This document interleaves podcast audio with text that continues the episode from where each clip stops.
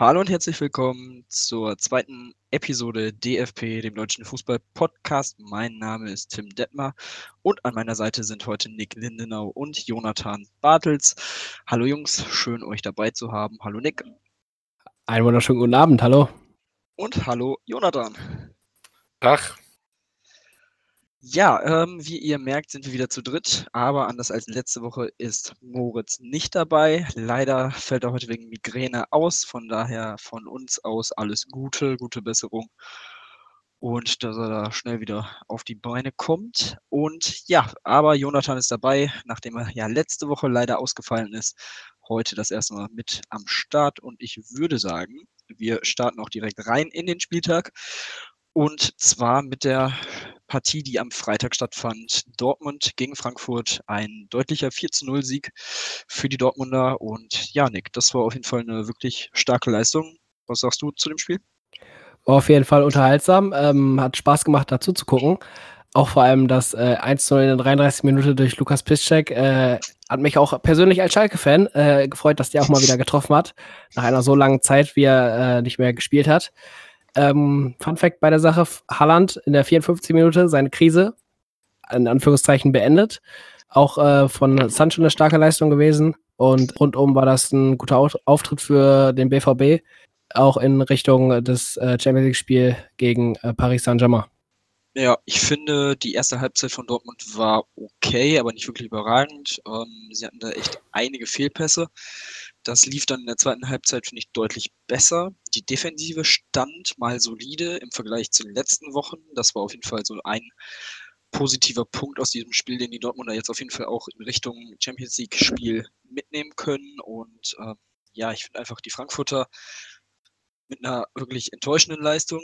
Offensive war ganz schwach, beziehungsweise gar nicht erst vorhanden. Also die sind gefühlt gar nicht erst aufgetreten in Dortmund. Und ich hatte es in der ersten Episode schon gesagt, ich bin da eher skeptisch war oder ich war da eher skeptisch vor diesem Spiel, was die Frankfurter Chancen anging, da sie ja in der Auswärtstabelle echt ziemlich schwach sind. Ich glaube, nur fünf Punkte bisher geholt haben auswärts und von daher, ja, dementsprechend sind sie wieder aufgetreten und ähm, ja, von daher ähm, die Frage, die ich mir dann stelle für die nächsten Wochen, was die Frankfurter angeht. Und äh, die würde ich jetzt mal Jonathan einfach mal stellen. Ähm, ja, wie sieht das jetzt aus? In den nächsten Wochen spielen die Frankfurter erst zu Hause in der Europa League jetzt gegen Salzburg, dann gegen Union Berlin. Und dann das Auswärtsspiel in Salzburg. Denkst du, da könnte es dann vielleicht sogar wieder eng werden, wenn man so auftritt wie jetzt in Dortmund? Ja, also ich denke, das Ding ist einfach, dass äh, Frankfurt gar keinen Bock hat so richtig auf die Bundesliga. Die haben einfach, äh, die sind einfach viel zu sehr hyped auf die ganzen Spiele in der Europa League und fokussieren sich dort momentan voll und ganz drauf. Und äh, demnach wird es auch eine ganz andere Performance dort werden. Man merkt einfach momentan, sie haben nicht so viel Bock, sie haben nicht so viel Lust, sie sind nicht mit 110 Prozent dabei, sondern eher nur mit 80, 70 Prozent.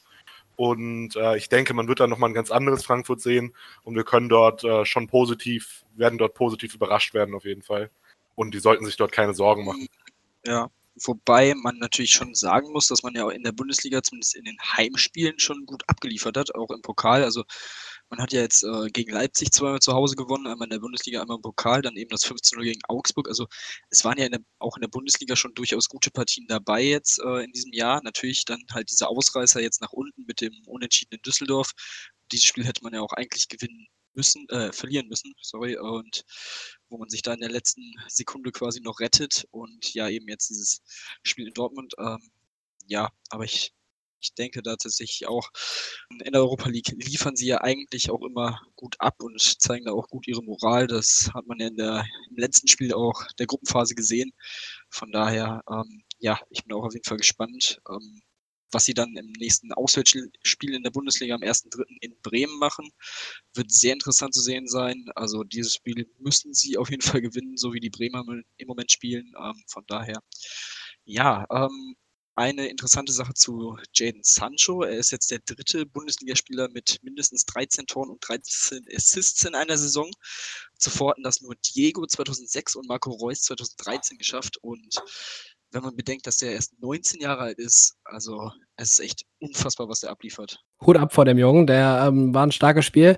Äh, Nochmal kurz zu Jonathans Meinung zu Frankfurt. Also ich finde schon, dass Frankfurt ihre, die Bundesliga ernst nimmt. Das äh, 5 zu 0 als außenstehender Fan äh, gegen Augsburg war schon äh, ein ordentliches Zeichen, wo man jetzt auch vielleicht äh, im Spiel gegen vor Dortmund, also gegen Dortmund dachte, oh, vielleicht ja, Unentschieden oder vielleicht sogar mit einem knappen 1 zu 0 für Frankfurt könnte man hier rausgehen, aber ja, war in dem Fall nicht der Fall.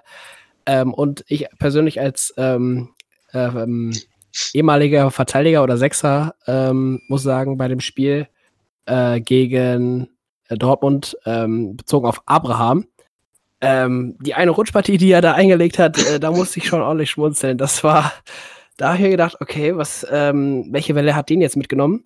Ähm, bei uns in der Uni, wir sind ja Sportjournalisten, ähm, haben wir das immer so gehandhabt, dass wenn sowas, wenn wir sowas gesehen haben, haben wir immer gesagt, oh, Richtung A40 oder Richtung A3. Äh, also das war schon äh, recht amüsant, was äh, der da eingelegt hat. Ja, definitiv. Also ich frage mich ehrlich gesagt auch, was er da gemacht hat. Also hätte Sancho irgendwie eine große Täuschung gemacht oder sonstiges, aber das war nicht der Fall. Er ist halt einfach gefühlt straight in Richtung Tor gelaufen und Abraham denkt sich so, ja gut, ich grätsche jetzt einfach mal rein, mal gucken. Genau, und das war viel zu früh. Genau, das war definitiv einfach viel zu früh, von daher freie Bahn für Sancho. Ähm, ja, komischer Auftritt. Ich bin generell nicht der größte David Abraham-Fan. Ich bin auch ehrlich gesagt von seinem Verhalten und seinem Auftritt, ja, ich finde es komisch und grenzwertig, aber das ist nochmal eine andere Geschichte. Ähm, sicherlich kein schlechter Verteidiger, aber in der Situation definitiv tatsächlich absolut daneben gelegen, im wahrsten Sinne des Wortes.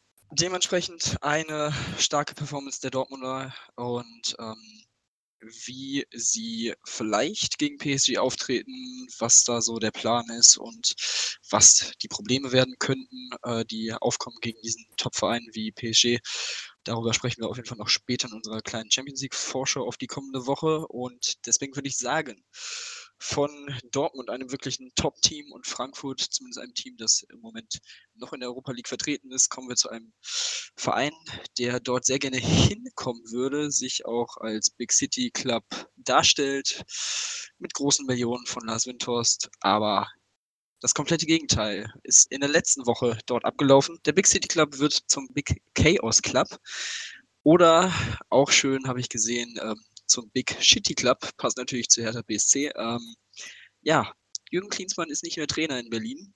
Und wie das Ganze zustande gekommen ist, ist natürlich alles andere als gut für das Image der Hertha und ähm, auch das Image von Klinsmann, wobei das vorher auch schon jetzt nicht wirklich rosig war, muss man dazu sagen. Und ja, zwar folgendes passiert. In der Woche, am Montag war es, glaube ich, hat er dann via Facebook einfach mal bekannt gegeben, dass er zurücktritt. Und ja, kritische daran, wie ich finde, ist, dass er zum einen den obersten Boss, würde ich jetzt einfach mal sagen, mit Lars Windhorst erst 15 Minuten vor Bekanntgabe seines Rücktritts darüber informierte.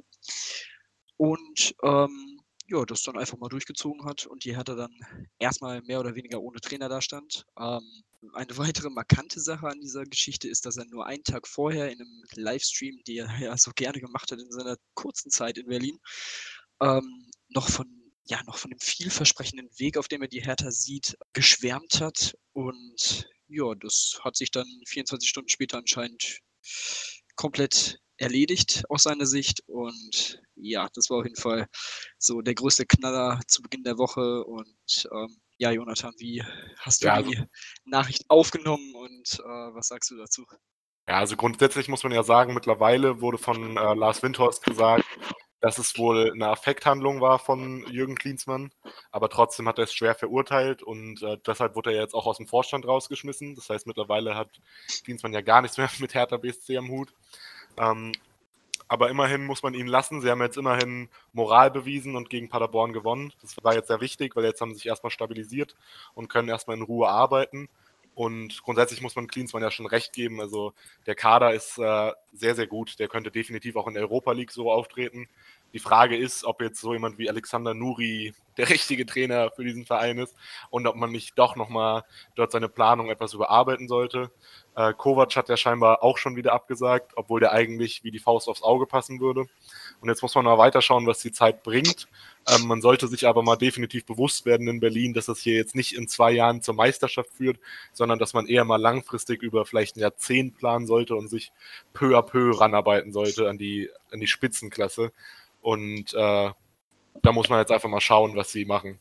Ja, also ähm, aus meiner Sicht äh, unter aller Sau von Jürgen Klinsmann, äh, sich äh, so im Internet preiszugeben und so dem Verein eine Absage oder einen Rücktritt anzukündigen. Ähm, ich zitiere einfach mal aus seinem Facebook-Beitrag. Äh, liebe Hertha-Fans, ich bekomme von euch super viele Nachfragen zu, einem, zu meinem Rücktritt als Cheftrainer. Dass eine Menge Unklarheit und auch Unmut gibt, verstehe ich voll und ganz.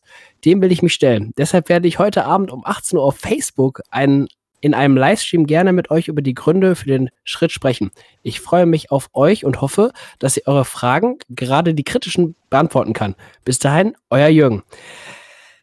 Also, wenn du mich fragst, ist das unter aller Sau. Also, ähm, wenn ich mir auch mal den Livestream so angeguckt habe im Nachhinein, ähm, also das geht gar nicht. Er sagt ja auch, ich freue mich darauf und ich hoffe, dass ich eure Fragen, gerade die kritischen, beantworten kann in dem Livestream hat er irgendwie nur wiedergegeben, warum er zurückgetreten und was alles falsch gelaufen ist. Er ist auf keine einzige Frage eingegangen. Also, was man bei einem Livestream eigentlich erwartet, dass man mit dem Zuschauer, der diesen Livestream gerade guckt, äh, kommuniziert, äh, war nicht der Fall. Er hat sich, glaube ich, ein, zwei rausgeschrieben äh, und die dann beantwortet. Also, was da in dem Beitrag drinsteht, hat er im Livestream halt auch gar nicht gemacht. Ähm, und ja, das, also für mich ist das wie schon gesagt, unter aller Sau und auch vor allem können wir vorstellen, dass ähm, Facebook da im äh, dem äh, Thema auch eine, ihre Hände im Spiel hatte und ähm, dass da die ein oder andere Kooperation eventuell entstanden ist, ähm, dass Kiesmann halt seinen Rücktritt oder das Ganze halt über Facebook ähm, preisgibt. Ich weiß ja nicht, wie äh, ihr das habt, aber ich bin kein Facebook-User. Ich äh, nutze nur noch Instagram in solchen Beziehungen. Also ich finde, Facebook ist nicht mehr aktuell. Ähm, und ja, das ist so meine Meinung zu dem Ganzen. Kannst du bitte nochmal ausführen, was du mit dieser Verschwörungstheorie meinst rund um Facebook und Kingston? Ja, also, ähm, ich, das finde ich irgendwie komisch. Also, wenn du über Facebook das bekannt gibst, ich weiß nicht, fraglich. Also, über Instagram ist ja immer schon viel Livestream. Ich weiß nicht, die ganzen äh, größeren Firmen, die wie zum Beispiel, also jetzt in Bezug auf äh, Livestreaming und generell über Sport ist ja Sky oder Sport 1, die halt, oder der, der Sport 1 Doppelpass, der ja auch äh, im Livestream übertragen wird ähm, aber nicht jetzt auf Facebook, aber auch halt angekündigt wird, aber ich, ähm, auf Instagram zum Beispiel angekündigt wird. Ähm, aber auf Facebook Livestream, ich könnte mir vorstellen, dass da irgendwie, keine Ahnung, wieso sollte man genau auf Facebook nein, als ein nein, Jürgen Klinsmann dann. Weil nein. Facebook immer noch also, das größte Medium ist. Also ja. das hat ja immer noch die größte Folge, äh, Volkschaft sozusagen. Ja, vor allem, also ich sehe es ehrlich gesagt auch gar nicht. Also einige Vereine nutzen ja eigentlich gefühlt für, für solche Livestream-Sachen nur Facebook oder vor allem Facebook oder halt YouTube. Von daher, das würde ich jetzt ehrlich gesagt auch, ja, dem würde ich auch eher, äh, ja.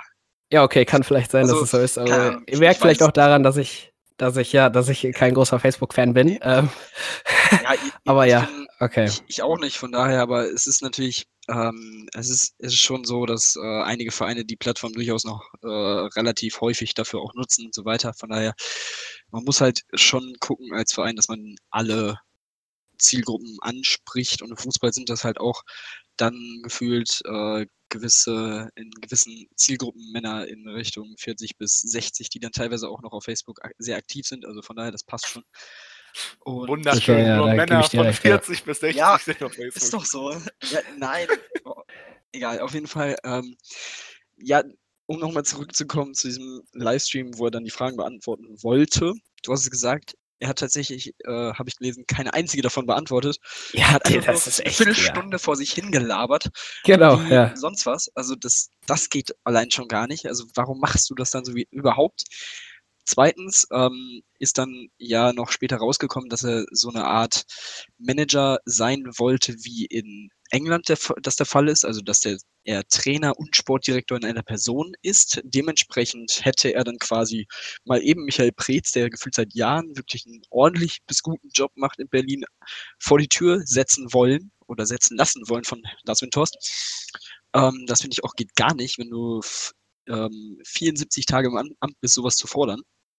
Ähm, von daher und ja, ich finde es auf jeden Fall die absolut richtige Entscheidung, sich dann komplett von ihm zu trennen. Ähm, ich glaube auch nicht, dass er irgendwann nochmal irgendwie in einer Art mit der Hertha in Verbindung kommen wird. Ähm, Denke das wäre dem ne. Verein nur zu wünschen. Ähm, er hat in diesen 74 Tagen tatsächlich 74 Millionen Euro ausgegeben und seine Spieler geholt, wo ein Lukas ähm, Toussaint von Lyon jetzt sagt, Och, ja, ich weiß aber noch gar nicht so wirklich, ob ich wirklich nach Berlin will. Wenn die absteigen, gehe ich da auf gar keinen Fall hin.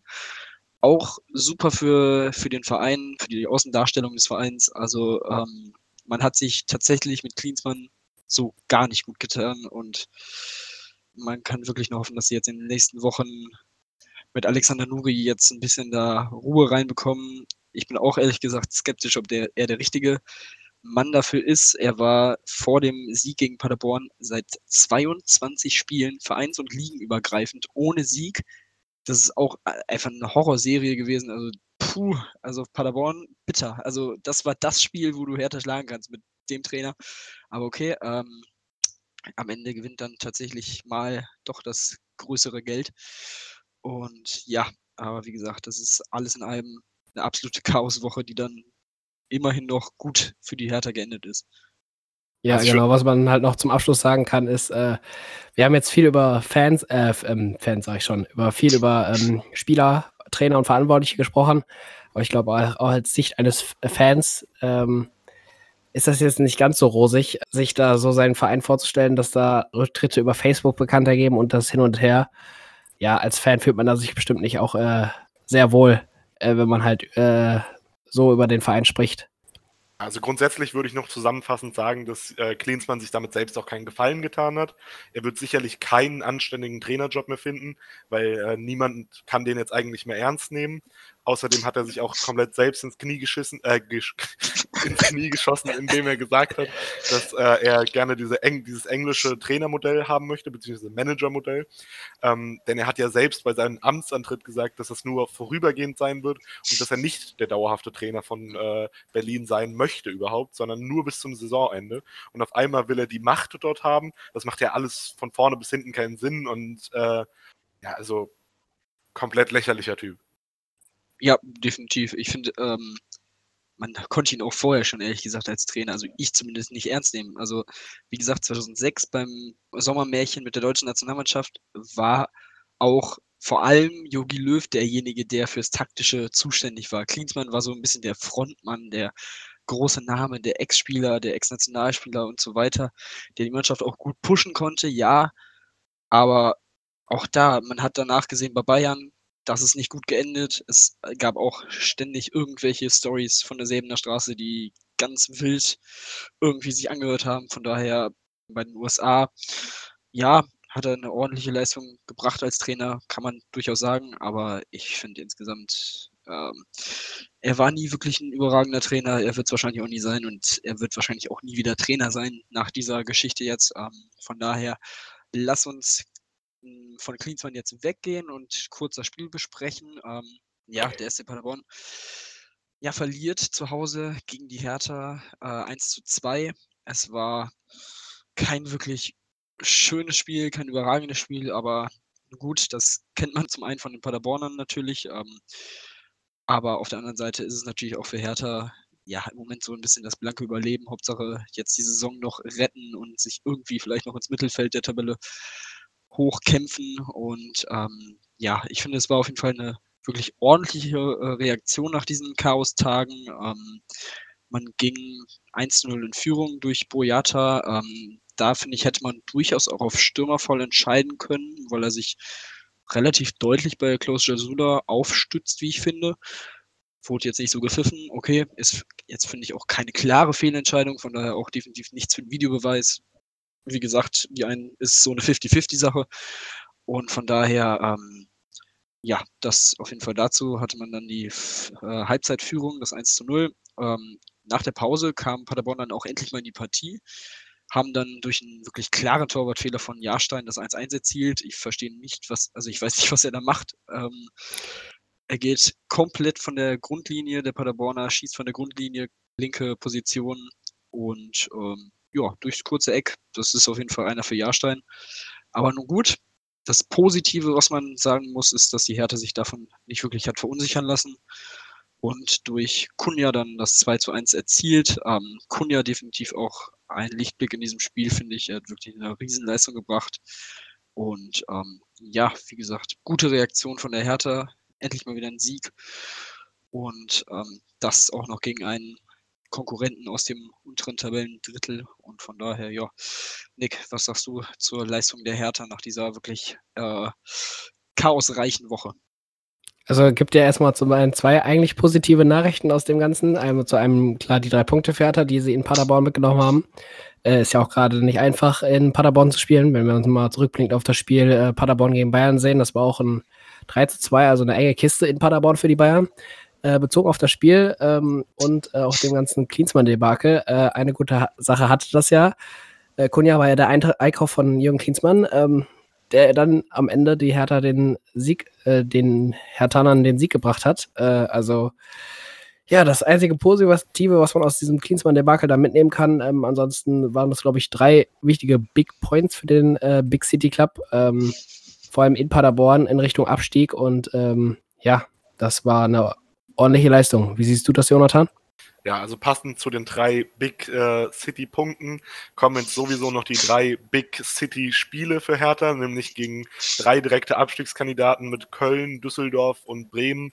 Und dort zählt es jetzt zu Punkten. Wenn man alle drei gewinnt, kann man sogar vielleicht nochmal nach oben schielen. Wenn man alle drei verliert, dann schielt man definitiv nach unten.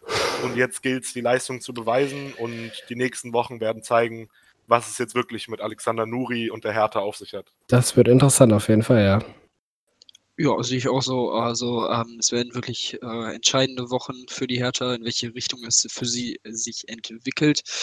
Und ja, da du es schon, schon angesprochen hast, Jonathan, gehen wir doch direkt zu diesem heißen Abstiegskampf. Und ähm, ja, wir fangen einfach mal dort an, wo, wo man ja sich schon ein bisschen abgesetzt hat in den letzten Wochen, aber heute am Sonntag ähm, eine am Ende deutliche Niederlage gegen die Bayern erleiden mussten. Ähm, die Kölner im Moment auf Platz 14 in der Tabelle mit 23 Punkten und natürlich einem Spiel weniger. Das Spiel, was letzte Woche gegen Gladbach ausgefallen ist und Mitte März nachgeholt wird. Ähm, ja, die Kölner spielten gegen den FC Bayern, verlieren 1 zu 4. Zur Pause stand es bereits 0 zu 3, beziehungsweise um genauer zu sein, nach 12 Minuten stand es bereits 0 zu 3.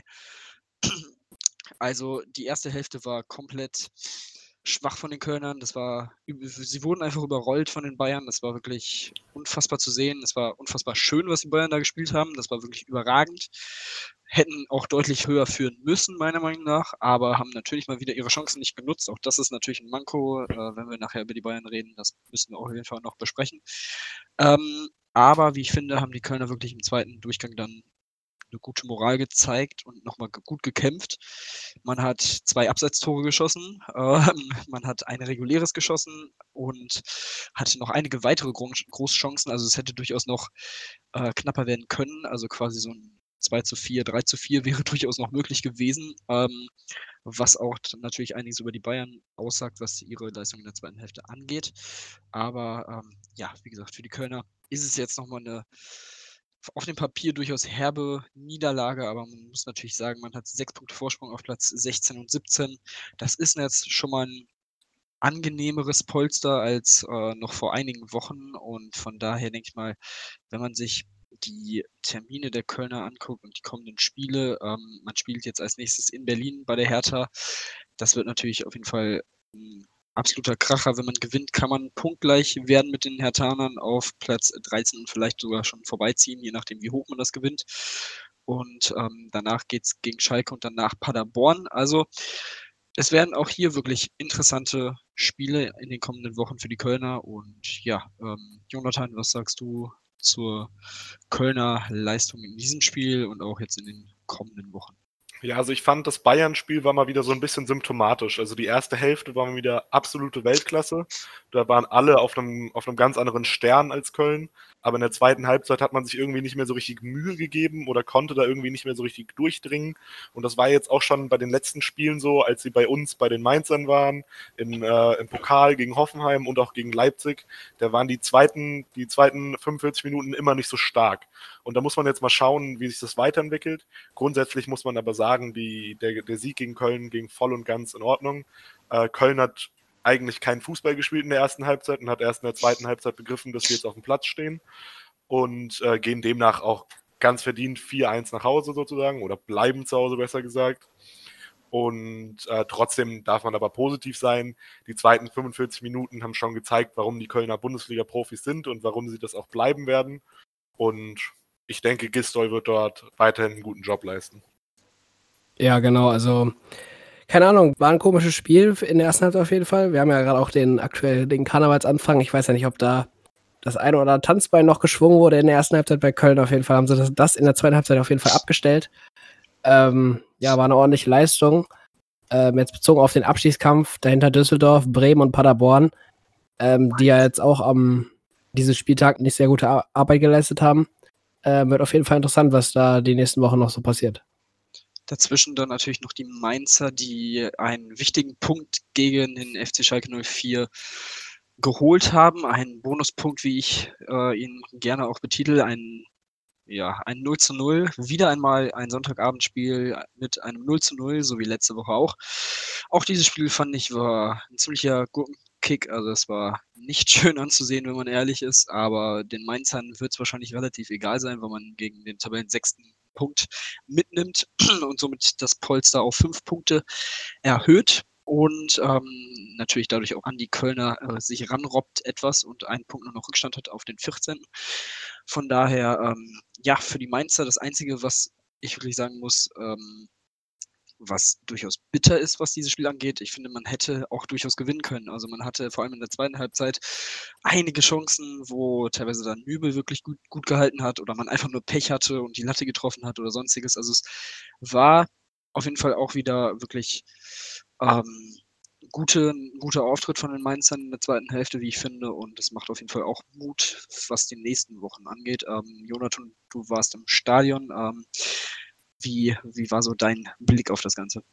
Ja, also ich muss dir komplett recht geben, das war ein absoluter Grottenkick. Also beide waren nicht Bundesliga-würdig heute. Ähm, sowohl Schalke als auch Mainz haben wirklich gar nichts geleistet. Ähm, es kamen dann jeweils ein paar Chancen, mehr oder weniger glücklich bei beiden bei rum. Und deswegen geht am Ende das 0-0 auch völlig in Ordnung. Aber ich muss dir auch absolut recht geben, äh, Schalke war so schlagbar wie schon lange nicht mehr. Mainz hätte definitiv drei Punkte mitnehmen können. Und äh, es hätte mir natürlich auch, äh, also meinem Team natürlich sehr weitergeholfen. Aber es geht am Ende in Ordnung und es war das typische Sonntagsspiel, was man sich hätte sparen können. Alles in allem. Ja, ähm, da ich, komme ich jetzt wieder zum Einsatz mit meiner äh, Schalker-Brille, die ich auch habe. Zu dem Spiel fand ich auch Schalke nicht sehr gut äh, gespielt. Ähm, du hast auch wieder als Schalker-Fan dich kurzzeitig darüber gefreut, dass ein Joe Kelly wieder fit ist, der wieder gespielt hat. Ähm, was mich an dem Spiel eigentlich die, äh, oder was, was ich an dem Spiel komisch fand, in Mitte der zweiten Halbzeit ähm, Toto Dibo ausgewechselt wurde für Kabak. Ähm, ich glaube, Wagner hat da noch nicht so das perfekte Mittel in der Abwehr gefunden. Wer passt jetzt am besten in äh, die Startelf? Wird sich an, anscheinend hat sich im Training jetzt gezeigt, dass Toto Dibo eine ordentliche Leistung absolviert hat und deswegen auch äh, in der Startelf stand. Aber ich finde, ähm, ja, wenn du einen Kabak hast, der zum Beispiel, wenn wir jetzt rückblickend auf das Spiel gegen ähm, Berlin im Pokal schauen, eine richtig starke Leistung äh, gezeigt hat. Ähm, weiß ich nicht, ob da auch bezogen jetzt auf zum Beispiel auf Nastasic, ob das da ähm, ja, also klar, du brauchst einen erfahrenen Verteidiger in der Abwehr. Ähm, Nastasic ist jetzt etwas älter als die beiden, aber ähm, die beiden dann auszuwechseln, um, um, vor allem vielleicht auch ein, als Schalke jetzt, wenn man halt äh, an die oberen Tabellenspitze anknüpfen möchte, dann Wechsel vorne ein Todolibo für einen Kabak. Ah, da weiß ich nicht, ob ähm, was ich Wagner bei dem Wechsel gedacht hat. Ähm, Schalke stand defensiv. Ja, bis auf ein, zwei Chancen äh, von den Mainzern eigentlich relativ stabil, fand ich. Aus meiner Sicht jetzt. Ich weiß nicht, wie es bei euch war, aber ich fand das so. Ja, ich weiß nicht, warum man da jetzt den Defensivwechsel betätigen musste, aber ja, Schalke glücklich im 1 den Punkt mitgenommen, würde ich sagen. Ich kann es dir direkt beantworten, warum er ausgewechselt worden ist. Entschuldigung, Tim. Also ich kann es dir direkt beantworten, warum er die ausgewechselt worden ist. Ich habe es mich nämlich im Stadion auch direkt gefragt. Und das liegt einfach daran, dass er eine gelbe Karte schon hatte und somit halt relativ anfällig gewesen wäre für eine rote. Weil sonst ja, habe ich da ja. auch keinen Grund gesehen für. Zu, okay, zum, einen, ja. zum, einen, ja. zum einen das und zum anderen wo, war auch Todibo, glaube ich, derjenige, der, ich glaube, im Stollen auch irgendwie getroffen wurde. Irgendwie sowas war er, glaube ich, auch. Also ich glaube, er war auch dann nicht mehr komplett fit und man muss ja dann noch sagen zu Kabak, es ist ja überhaupt ein Wunder gewesen, dass er heute schon wieder auf dem Platz war und überhaupt im Kader stand. Er war ja eigentlich letzte Woche noch verletzt. Also ähm, was die Schalker da irgendwie in ihrer ähm, Medical Department da abliefern, ist auch sehr interessant. Ähm, Aber okay, lassen wir das jetzt einfach mal so stehen. Ähm, schön für die äh, Jungs, die jetzt verletzt zurückgekommen sind, auch wieder, dass sie so schnell zurückgekommen sind, das definitiv. Ähm, ja, von daher ähm, zu Schalke würde ich jetzt auf jeden Fall noch sagen, sie haben jetzt ein bisschen abreißen lassen müssen nach oben. Das ist natürlich echt bitter. Man muss jetzt ehrlich gesagt sogar noch eher nach unten gucken, dass man jetzt nicht noch von Freiburg, Hoffenheim oder Wolfsburg ähm, eingeholt wird. Also Freiburg und Hoffenheim jetzt drei Punkte hinter Schalke nur noch. Ähm, man hat selber vier Punkte Rückstand jetzt schon auf den fünften Leverkusen und schon sechs Punkte Rückstand auf Platz drei und vier. Kann sich natürlich noch alles ändern. Es ist noch einiges zu spielen, aber trotzdem der Trend ist jetzt nicht gerade der Freund der Schalker in den letzten Wochen. Das muss man definitiv so festhalten. Ähm, da müssen sie jetzt auf jeden Fall aufpassen und mal wieder anfangen, die Spiele zu gewinnen und vor allem auch die Spiele zu gewinnen, die sie wirklich gewinnen müssen. Also so jetzt, man hat jetzt in den letzten Spielen wirklich ähm, in München verloren, okay, passiert, Art und Weise und so weiter, nicht gut. In Berlin unentschieden, gegen Paderborn und in Mainz. Also das ist wirklich, alle drei Teams standen unten drin oder stehen unten drin. Gegen die musst du neun Punkte holen als Schalke, wenn du in Richtung Champions League Quali gehen möchtest. Und ähm, von daher, das ist natürlich so der Wermutstropfen, aber okay. Mal gucken, wie es im nächsten Spiel gegen Leipzig aussieht.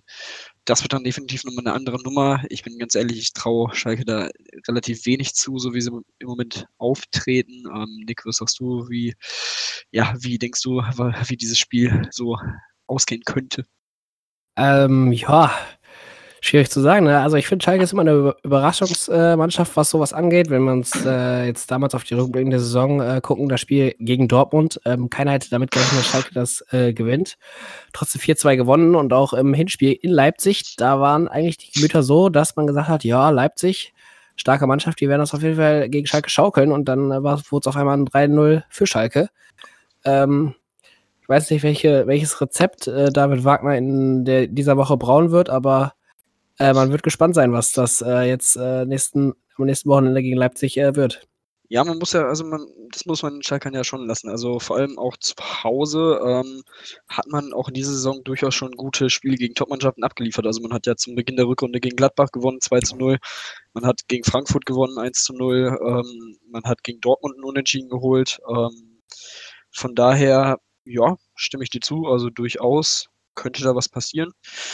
Wie gesagt, ich aber ich kann es mir ehrlich gesagt nicht vorstellen. Auch wenn Leipzig natürlich ähm, in den letzten Wochen etwas geschwächelt hat, aber ähm, ich denke, sie finden sich jetzt langsam wieder. Das Spiel gegen Bremen äh, war schon mal ein guter, guter Aufbaugegner und ähm, ja, natürlich äh, ist es dann interessant zu sehen, was sie erstmal unter der Woche machen, aber da kommen wir ja später noch zu. Von daher, wenn ihr nichts mehr zu Schalke oder Mainz habt, würde nee. ich sagen, gehen wir doch einfach mal weiter in der Tabelle runter im Abstiegskampf. Und zwar zur Fortuna aus Düsseldorf, die das äh, Derby gegen Gladbach 1 zu 4 verloren haben. Zu Hause stand es 1 zu 1, also die erste Halbzeit war wirklich gut von den Düsseldorfern. Wieder mal ein guter Auftritt, wie ich finde. Ähm, Uwe Rösler hat tatsächlich, was ich nicht gedacht hätte, der Mannschaft echt gut getan bisher. Auch wenn natürlich die Ergebnisse teilweise durchaus hätten noch besser sein können. Aber ja, in der zweiten Halbzeit ist man dann tatsächlich etwas unter die Räder gekommen. Ich finde, es ist mindestens ein Tor zu viel, was die Gladbacher dann gewinnen, was den Abstand an, angeht. Das kam dann natürlich auch davon oder dadurch, dass die Düsseldorfer natürlich noch ein bisschen was riskiert haben, aber okay. Ja, definitiv ein kleiner Dämpfer jetzt für die Mannschaft, aber ich denke mal, wenn man sich einfach nur wenn man die zweite Halbzeit jetzt einfach mal ausklammert für den Kopf und sich für die nächsten Wochen dann den, die erste Halbzeit einfach mal ins Gehirn rein presst und sich dann überlegt, wie man gegen so ein Top-Team dann auftritt, dann könnte sowohl in Freiburg als auch gegen die Hertha aus Berlin durchaus was drin sein. Und das wären auf jeden Fall zwei sehr, sehr wichtige Spiele insgesamt. Es werden sehr, sehr interessante Wochen. Also man spielt jetzt in Freiburg gegen Hertha, dann im Pokal in Saarbrücken, danach in Mainz gegen Paderborn und in Köln. Also es sind wirklich sehr, sehr wichtige Spiele dabei. Und ähm, da muss man jetzt punkten, sonst könnte das auch mit dem 16. Platz tatsächlich am Ende der Saison noch sehr, sehr eng werden. Ähm, ja, wie seht ihr so die ähm, Entwicklung der Fortuna unter Rösler jetzt in den letzten Spielen, in den letzten Wochen? Ähm, Nick hatte ja letzte Woche da schon ein bisschen was zugesagt, deswegen würde ich jetzt mal mit Jonathan einfach starten. Ja, also ich muss zugeben, ich äh, sehe immer relativ wenig von Fortuna Düsseldorf, weil sie meiner Meinung nach relativ langweilig spielen. Ähm, das ist jetzt nicht negativ gemeint zwangsweise. Sie spielen jetzt sehr ergebnisorientiert. Ähm, grundsätzlich muss man aber sagen, äh, man hat jetzt einen positiven Effekt von Uwe Rösler gesehen. Es ist aber noch zu früh, um äh, zu sagen, was er jetzt wirklich für einen Einfluss auf die Mannschaft hat. Und im Endeffekt gibt es ja auch jetzt gar keinen anderen Weg mehr. Es gibt jetzt nur noch diesen einen Weg. Er hat jetzt das perfekte Programm. In Freiburg hat man noch einen Gegner, der relativ stark ist und danach kommen die Gegner, die man wirklich äh, schlagen muss. Und vielleicht zieht man ja dann sogar noch ins Pokal-Halbfinale ein, dann hat man natürlich noch eine Motivation mehr. Und ähm, ja, es wird weiterhin eng. Also ich traue tatsächlich Bremen deutlich mehr zu als Düsseldorf und Paderborn. Und daher wird es schon sehr knapp für Düsseldorf. Nick, wie, äh, wie siehst du es? Ja, also Düsseldorf auf jeden Fall. Ähm, in der ersten Halbzeit hat man gedacht, okay, wird vielleicht nochmal spannend oder schwierig für Gladbach. Ähm, äh, das hier noch ein drei Punkt, die drei Punkte mitzunehmen. Ähm, aber was hat dann im Nachhinein doch geklappt? Ähm, ja, Düsseldorf, also man hat von, äh, von Beginn auch gedacht, vielleicht, also das äh, wird Gladbach schon machen. Nach dem 1 zu 1 dann vielleicht nicht mehr, aber dann kam ein Lars Stündel, der dann ähm, mit zwei Boden äh, die Richtung der drei Punkte eingeleuchtet hat für die Gladbacher. Ähm, ja, Düsseldorf im, Ab im, Abstiegskampf sehe ich sie deutlich stärker als äh, zum Beispiel äh, Bremen, wie du gesagt hast, Jonathan. Ähm, ich sehe bei Bremen, weiß ich nicht, ob das noch so lange hält. Ähm, wird auf jeden Fall spannend. Ähm, also da, mit dem, was hält, meine ich damit, dass äh, Florian Kohfeldt da noch Trainer bleibt. Wenn sie, sie sich jetzt nicht in den nächsten Spielen fangen, dann ähm, wird das sehr, sehr schwierig. Ich sehe auf jeden Fall Düsseldorf stärker als äh, Paderborn, Bremen und ähm, ja, deswegen, wie auch in den letzten Jahren, hat sich Düsseldorf eigentlich immer gut am Ende der Saison gefangen. Ähm, das äh, sollten sie eigentlich schaukeln, meiner Meinung nach. Ja, was ich halt ähm, im Unterschied zwischen der Unterschied zwischen Düsseldorf und Bremen finde ich es halt einfach, bei Düsseldorf hat man jetzt wirklich noch so ein, finde ich zumindest, so ein Teamgefühl und Gefüge, das man sehen kann. Das sehe ich bei den Bremern ehrlich gesagt nicht. Also dort spielt man nicht wirklich für den Trainer oder sonstiges. Also ähm, wenn man sich bedenkt, was Florian Kofeld in den letzten Jahren wirklich Überragendes geleistet hat für diesen Verein, ja, würde ich mir ehrlich gesagt schon durchaus wünschen, dass man sich da mal ein bisschen äh, den Arsch aufreißt für den Trainer, aber das passiert einfach nicht. Also das, was Bremen mit abliefert, ist wirklich unter aller Kanone. Das ist wirklich schwach. Also ich verstehe immer noch, ich kann es mir nicht erklären, wie dieses Team auf Platz 17 nach 22 Spieltagen steht mit 17 Punkten ähm, einen Punkt vor Paderborn, die ja gefühlt äh, vor der Saison schon alle abgeschrieben hatten, diesen einen Punkt von der Relegation entfernt. Also das muss man jetzt auch mal rauskristallisieren. Ähm, äh, Paderborn hat auch noch alle Chancen, hier zumindest die Relegation zu erreichen, was für sie ja auch schon ein Riesenerfolg wäre. Von daher, ähm, ich denke auch, es wird absolut knapp. Es wird auf jeden Fall für die drei Teams, die ganz unten stehen, wird es jetzt echt Zeit zu punkten, weil Hertha ist durchaus jetzt langsam wieder da und kann durchaus oder hat gezeigt, dass sie jetzt punkten können. Und ähm, auch Köln hat in den letzten Wochen durchaus viel gepunktet und sind da unten jetzt rausgekommen. Die Mainzer scheinen ehrlich gesagt auch durchaus stabil zu sein. Von daher, ich weiß nicht, also im Moment habe ich ehrlich gesagt so das Gefühl, es könnte tatsächlich nur noch um Platz 16 gehen und wer in die Relegation kommt für diese drei Teams, weil der Rest sich jetzt schon gut abgesetzt hat. Also muss man natürlich jetzt nochmal abwarten. Von daher, ja, es wird auf jeden Fall weiterhin spannend sein drin. Wie gesagt, die Düsseldorfer jetzt auch mit direkten Duellen, mit einigen direkten Duellen, da kann sich dann natürlich noch einiges verschieben in dieser Sache und wenn man auf die Gladbacher Seite guckt, auf die Seite vom Niederrhein, äh, ja, wichtiger Sieg. Man hat jetzt 42 Punkte, ist jetzt erstmal wieder gleichgezogen mit Dortmund, hat noch ein Spiel weniger gegen Köln. Ähm, Im Normalfall gewinnen sie das auch. Dementsprechend könnten sie dann wieder auf drei vorklettern und an Leipzig rangehen und auch an Bayern dann wieder einen Punkt verkürzen. Ähm, und ja, ich finde, es ist auf jeden Fall großartig, was Marco Rose leistet. Ich finde, er ist auch ein super sympathischer Typ. Ähm, Lars Stindl viel mit Verletzungen zu kämpfen gehabt in den letzten Monaten. Jetzt wieder da, zwei Tore gemacht. Super Leistung. Generell mit Tyram wieder ein super Transfer geleistet. Max Eberl auch hier wieder, was der in den letzten Jahren, seit er da ist, leistet, ist auch unfassbar. Es ist kein Wunder, warum Bayern und warum Uli Hoeneß ihn immer wieder bei den Bayern haben wollte. Also er ist für mich der mit Abstand beste Sportdirektor der Bundesliga. Also ähm, da kannst du mir ehrlich gesagt sagen, was du willst. Es ist wirklich überragend, was er jedes Jahr wieder leistet. Immer wieder Umbrüche und so weiter und so fort. Also ähm, das wird auf jeden Fall auch weiterhin spannend sein, in den nächsten Wochen zu sehen ähm, bei den Gladbachern. Man spielt jetzt gegen Hoffenheim in Augsburg und dann gegen Dortmund. Ja, das werden auch sehr schöne Spiele. Ähm, Hoffenheim und Augsburg, finde ich, muss man definitiv schlagen. Dortmund dann das Gipfeltreffen der Borussen. Äh, von daher, das wird sehr, sehr spannend sein. Ähm, ja, wie seht ihr denn so die Meisterschaftschancen der Gladbacher? Äh, fangen wir mal an. Jonathan, was denkst du? Denkst du, sie haben wirklich noch eine realistische Chance, da Bayern und Leipzig einzufangen oder abzufangen? Ja, also realistische Chancen haben sie definitiv. Ähm, sie haben ja jetzt noch ein Spiel weniger als die anderen und können demnach jetzt äh, in dem äh, Derby gegen Köln ja noch nachziehen und dann aufholen auf die da oben. Ähm, ich finde, was du eben gesagt hast über Bremen, das passt sozusagen jetzt, äh, wenn man das spiegelt, sehr gut auf Gladbach. Gladbach ist ein Team, was in der Breite sehr stark ist, wo jeder Spieler sehr stark spielt und es nicht so viele individuelle Topstars gibt und alle sehr gut zusammenarbeiten. Und das sieht man auch sehr schön an der, an der Torschützenliste oder der Vorlagenliste. Äh, keiner sticht heraus, alle sind beteiligt und ähm, das kommt einfach durch das gute System von Marco Rose und das kann weiterhin auch funktionieren. Aber ich gehe einfach davon aus, dass sich diese individuelle Klasse von den Bayern, von den Leipzig-Spielern oder auch den Dortmund-Spielern vielleicht nochmal herauskristallisieren wird. Und das wird sich dann vor allem zeigen in den direkten Duellen. Und dort wird es halt entscheidend sein, dass Gladbach bis, bis zu diesen äh, Duellen jeweils auch punktet. Und zwar viel punktet. Sie müssen eigentlich fast jedes Spiel gewinnen, wenn sie denn wirklich Meister werden wollen. Und es ist definitiv eine schwere Aufgabe, aber man hat ja auch schon an Dortmund vor ein paar Jahren gesehen, dass es immer möglich ist. Und äh, Marco Rose scheint auf jeden Fall der richtige Mann zu sein in Gladbach.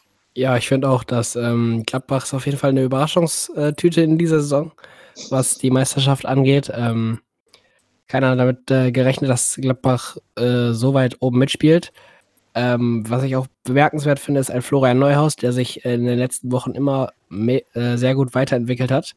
Ähm, du hast jetzt auch den Spruch von Marco Rose ähm, gehört, dass ähm, ja, er gesagt hat, ihn würde ich aufstellen, also in Bezug auf die Euro dieses Jahr 2020 plädiert er oder tendiert er darauf, dass äh, ein Florian Neuhaus mitgenommen werden muss, der jetzt eine starke Saison in Gladbach spielt. Ähm, hat auch ja ein wunderschönes Tor geschossen. Ich glaube, er hat auch gesagt, das war sein schönstes äh, in seiner Karriere bis jetzt. Ähm, also auf jeden Fall ein starker Spieler, der mir besonders äh, in der Entwicklung von Gladbach die Saison äh, deutlich aufgefallen ist. Apropos Tim, Neuhaus hat gejubelt, als er gegen Düsseldorf ein Tor gemacht hat. Hat es dir nicht im Herzen wehgetan? Nicht wirklich, weil, also ich finde generell diese Diskussion darüber relativ heuchlerisch. Also jetzt mal, also jetzt mal ganz ehrlich.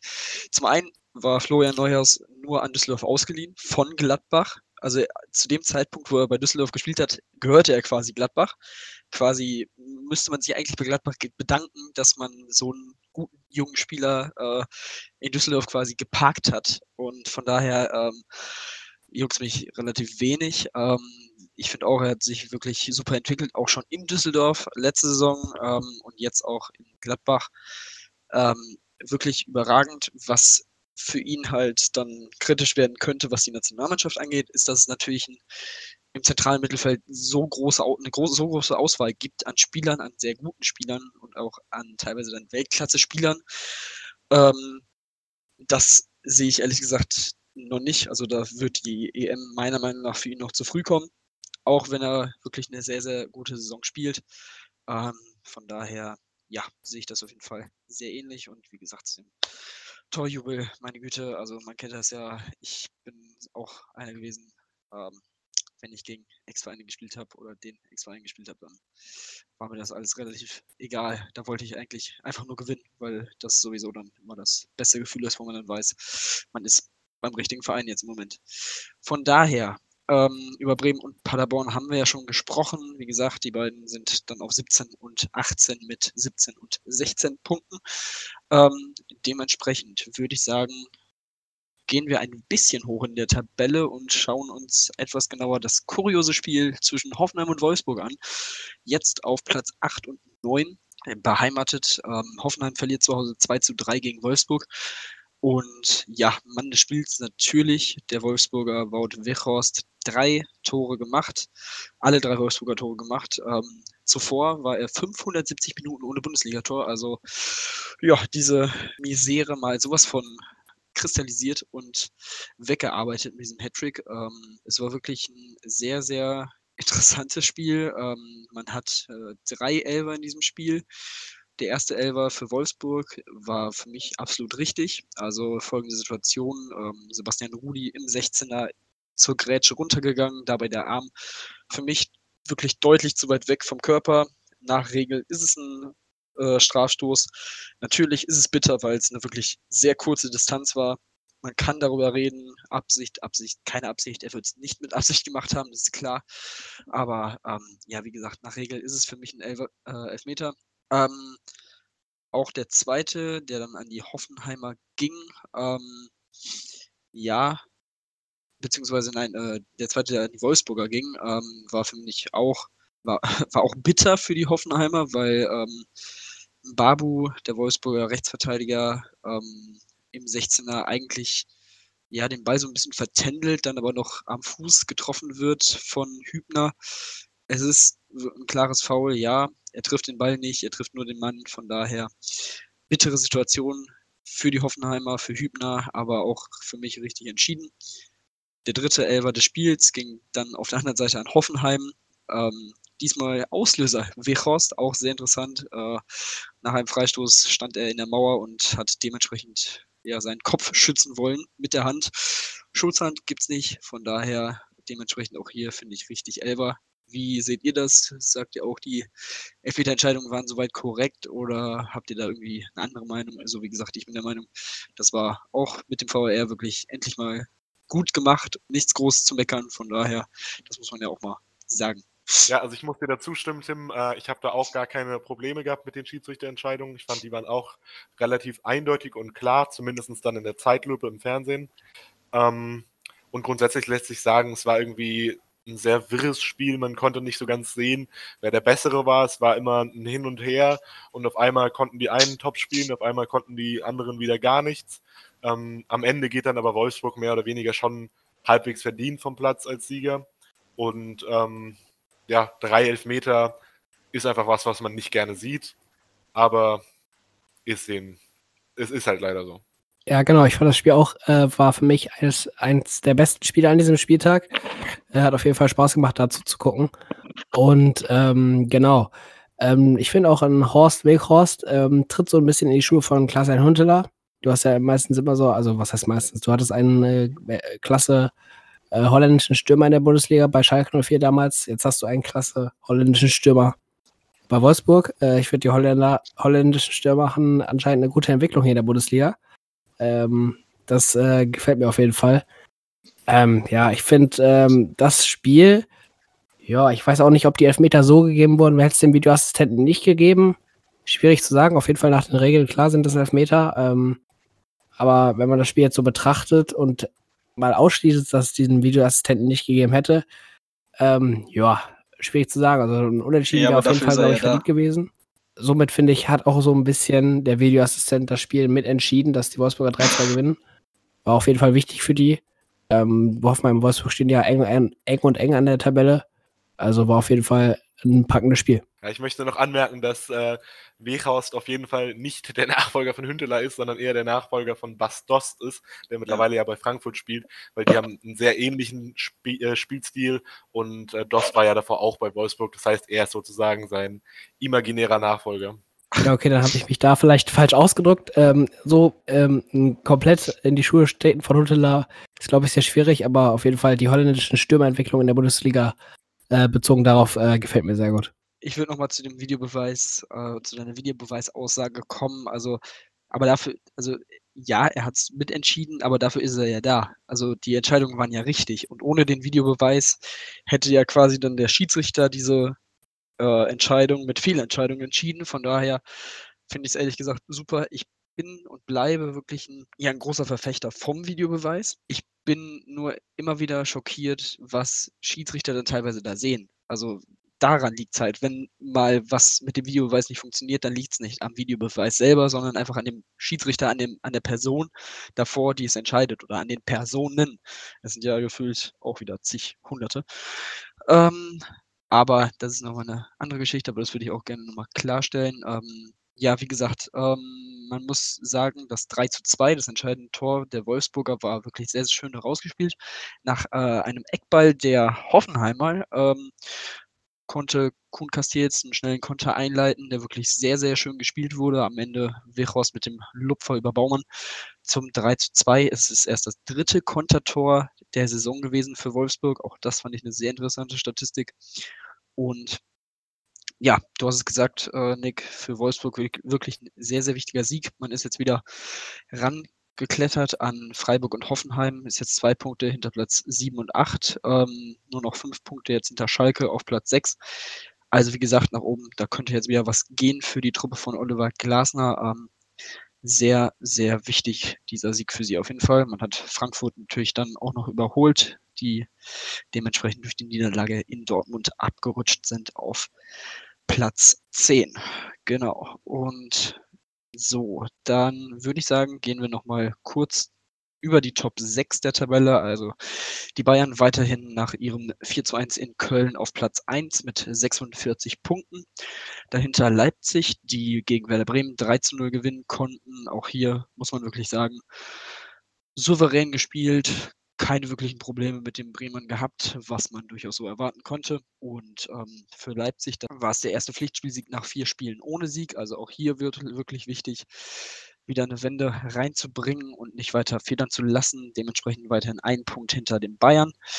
Auf Platz 3 im Moment noch die Dortmunder mit 42 Punkten, dahinter Gladbach mit 42 Punkten und einem Spiel weniger. Auf Platz 5 Leverkusen mit 40 Punkten und auf Platz 6 eben Schalke mit 36 Punkten. Ähm, genau, über Leipzig-Bremen, wie gesagt, denke ich mal, müssen wir nicht allzu viel reden, ähm, außer zu sagen, dass wirklich einfach souverän runtergespielt war. Aber zu Leverkusen, da können wir definitiv noch drüber reden. Bei Union Berlin an der alten Försterei ein 3 zu 2 Sieg. Meine Güte, was war das für ein Spiel und was war das bitte für eine letzte Viertelstunde? Da ging es ja mal komplett ab. Also es war unfassbar. Ähm, zur Pause stand es 1-1, nachdem die Berliner in der siebten Minute durch Gentner in Führung gegangen sind. In der 22. Minute konnte dann Havertz ausgleichen.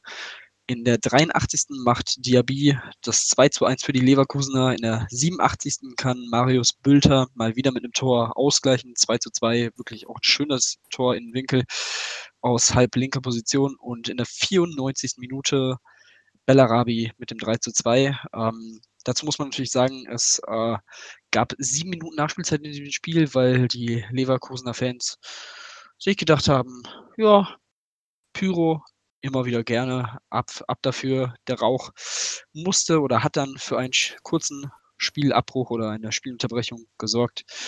Äh, ja, Jonathan, was sagst du zu diesem fulminanten und furiosen Spiel? Ja, also grundsätzlich hat mich Leverkusen ein bisschen enttäuscht. Ich bin davon ausgegangen, also natürlich, Leverkusen ist eine Mannschaft, das ist eigentlich äh, ein kompletter Lostopf. Also sie sind mal so, mal so. Äh, trotzdem habe ich jetzt erwartet, dass sie nach dem Sieg gegen Dortmund mit komplettem Selbstvertrauen nach Berlin fahren und dort jetzt ein ordentliches Spiel abliefern. Ähm, leider haben sie aber die ersten 45, 60 Minuten nicht so dolle gespielt, fand ich. Sie waren relativ unkreativ, kam nicht durch die Berliner Reihen durch. Und Berlin, finde ich, hat das richtig gut gemacht und die überraschen mich wirklich von Spieltag zu Spieltag aufs Neue. Und ähm, ich fände, am Ende wäre es auch durchaus verdient gewesen, hätte Berlin hier einen Punkt mitgenommen.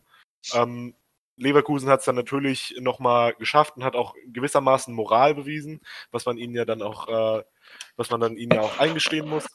ja, und ich denke, Leverkusen kann jetzt tatsächlich nochmal Richtung Champions League schieden. Ja, mit dem 2 zu 2, da muss ich dir auf jeden Fall recht geben. Das wäre definitiv verdient gewesen. Ähm, genau, schönes Tor von Christian Gentner zum 1 zu 0 für Union Berlin. Ähm, habe mich auch mal wieder gefreut, dass er getroffen hat. Ähm, das ist ja so ein bisschen der Bundesliga-Rentner, kann man so sagen. Ähm, genau, ähm, Union Berlin hat da mit Marius Bülter den Ausgleich dann wieder gemacht zum 2 zu 2. Du, Tim, du hattest ja angesprochen, war ja auch in der letzten Episode dein Spieler des Spieltags. Der Junge ist wirklich ähm, gut drauf aktuell. Und ja, dann macht halt Leverkusen noch das 3 zu 2 durch Karim Bellarabi. Ähm, wichtige drei Punkte für die Leverkusener im Kampf um die oberen Plätze. Aber wir hatten es auch in der letzten Episode angesprochen. Union Berlin, die Überraschungsmannschaft ähm, für uns auf jeden Fall. Ähm, vor allem Beginn der Saison hatte ich ja auch letzten Episode schon gesagt, ähm, das 3 zu 1 war das, glaube ich, gegen Dortmund, genau, oder der Sieg gegen Dortmund. Ähm, das war auf jeden Fall, ähm, ja, es, es, ich würde sagen, ist auf jeden Fall immer schwierig, an der alten Försterei äh, zu spielen. Union Berlin ist zu Hause sehr stark und ähm, ja, man wird sich zeigen, äh, was Leverkusen im Kampf um die Europaplätze sagt und äh, wie Union Berlin sich in den weiteren Wochen entwickeln wird. Ähm, aktuell auf Platz 12 ähm, wird auf jeden Fall spannend. Mm, ja, auf jeden Fall ähm, muss man auf jeden Fall zu den Leverkusenern sagen oder zu dem Spiel insgesamt. Was ich interessant finde, ist, dass die Berliner 21 zu 13 Torschüsse hatten, also deutlich mehr als Leverkusener. Sie sind mehr gelaufen, knapp einen Kilometer. Ah, nicht ganz. Ähm, aber ähm, ja, das war wirklich sehr interessant zu sehen. Dafür hatten die Leverkusener mehr Ballbesitz. Und ähm, ja, Jonathan, du hast es angesprochen. Man ist jetzt wieder zwei Punkte hinter Dortmund und Gladbach. Man ist auch nur sechs Punkte hinter den Bayern. Also natürlich ist es immer noch Leverkusen, es ist Vizekusen. Ähm, aber trotzdem, wenn sich hier irgendwie ein Run, sich ein Run entwickelt für sie, warum sollten sie nicht nochmal ganz oben angreifen? Ähm, man hat gegen Bayern in der Hinrunde gewonnen warum kann man das nicht äh, im Rückspiel Mitte April zu Hause auch nochmal schaffen? Also von daher, das wird auf jeden Fall echt sehr interessant zu sehen sein. Denn man hat jetzt erstmal die Europa League vor der Brust.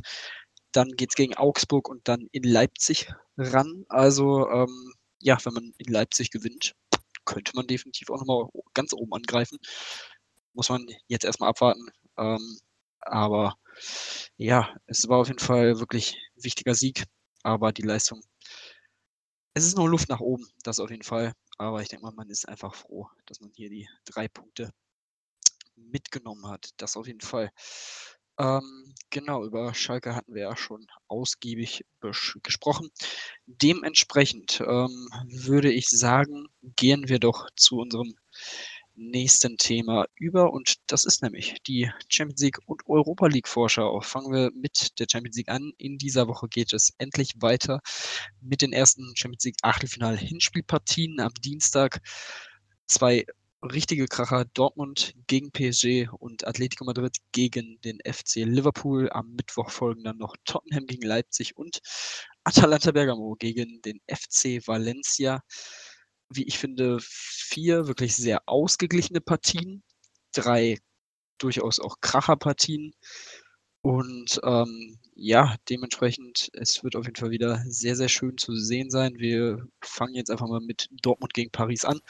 Natürlich ist es das Wiedersehen mit Thomas Tuchel. Wie immer bei diesem Aufeinandertreffen wird natürlich da viel drüber geredet.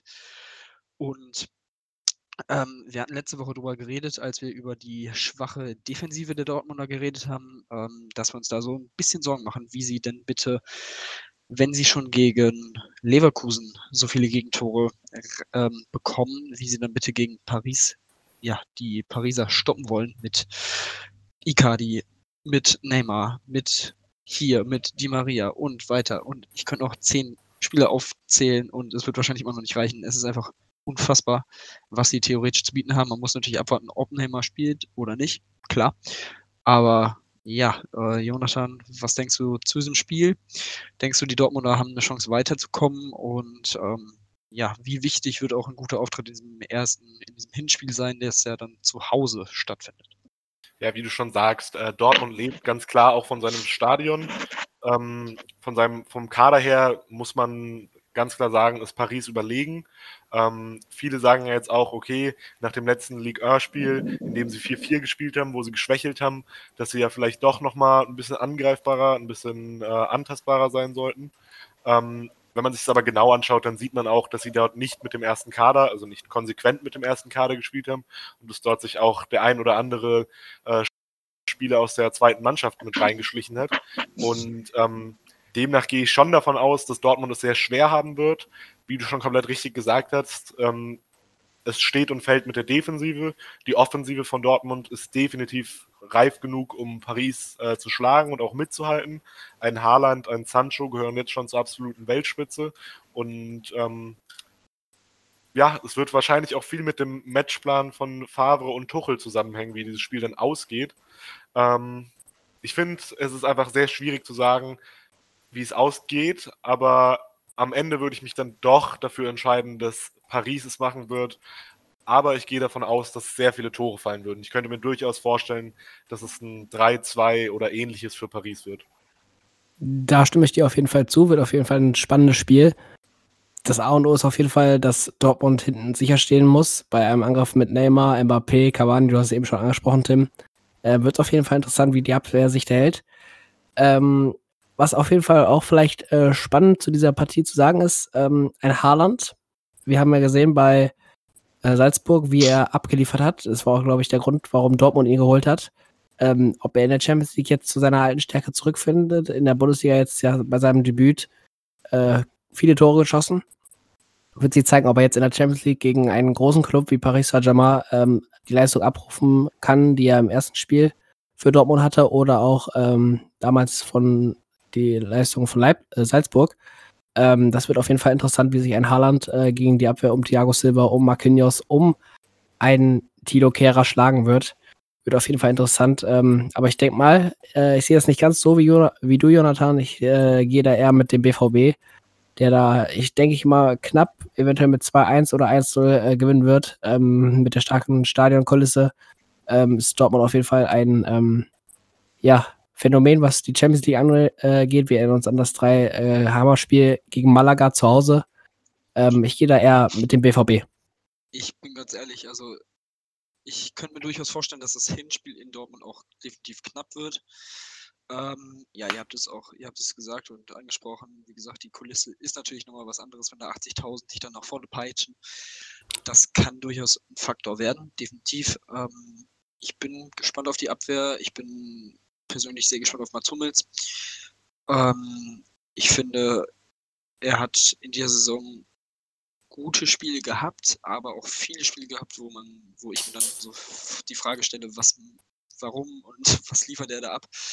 Und von daher ist es für mich so ein bisschen auf und ab mit ihm in dieser Saison bisher und auch in den letzten Jahren eigentlich immer mal wieder. Ähm, von daher, da bin ich ehrlich gesagt sehr gespannt drauf zu sehen, wie er da agiert und auch ein wer dann jetzt auf rechts verteidigt. Ähm, Piszczek hat ein Tor gemacht, hat auch defensiv ordentlich gespielt. Aber ähm, ja, ob man da wieder auf einen Akanji setzt oder nicht, ich würde es ehrlich gesagt nicht machen. Ähm, von daher, ja, das wird auf jeden Fall sehr interessant zu sehen sein und zu beobachten sein. Ähm, wie gesagt, in diesem Spiel denke ich mal, würde ich jetzt ehrlich gesagt mit aus so einem Unentschieden tippen, wahrscheinlich auch torreich, also so ein 2-2 durchaus. Könnte ich mir durchaus vorstellen, aber ich glaube, Paris macht es dann zu Hause im Rückspiel auch relativ souverän, würde ich jetzt ehrlich gesagt voraussehen. Gut, dann gehen wir doch einfach mal weiter zum zweiten Spiel am Dienstag erstmal mit Atletico Madrid gegen Liverpool so wie die Saison bisher läuft, Liverpool marschiert durch die Liga, marschiert durch eigentlich alles durch, gewinnt auch mit der U23 im Pokal und sonstige Sachen, gewinnt mal eben die Club-WM etc. pp. Und dementsprechend ist man jetzt auch in Madrid und auch gegen Madrid natürlich der hohe Favorit. Und ich, mich würde es wundern, wenn Atletico hier nur den Hauch einer Chance hat. Also ich gehe auf jeden Fall von hin bis Rückspiel absolut mit Liverpool. Und von daher, da sehe ich ehrlich gesagt im Moment nicht viel, was Atletico da entgegensetzen kann. Man ist in der Liga jetzt auch im Moment nicht wirklich überragend drauf. Also man spielt insgesamt, finde ich, eine wirklich enttäuschende Saison. Man ist im Moment Vierter, man hat schon 13 Punkte Rückstand auf Platz 1 und 12 Punkte Rückstand auf Platz 2. Ähm, von daher, man muss im Moment eher nach unten gucken, dass man nicht noch auf die Europapokalplätze rutscht oder ganz aus den, ähm, ja, den Europapokalrängen rausrutscht. Von daher, das wird auf jeden Fall, wie gesagt, finde ich, eine klare Sache für Liverpool. Jonathan, was denkst du?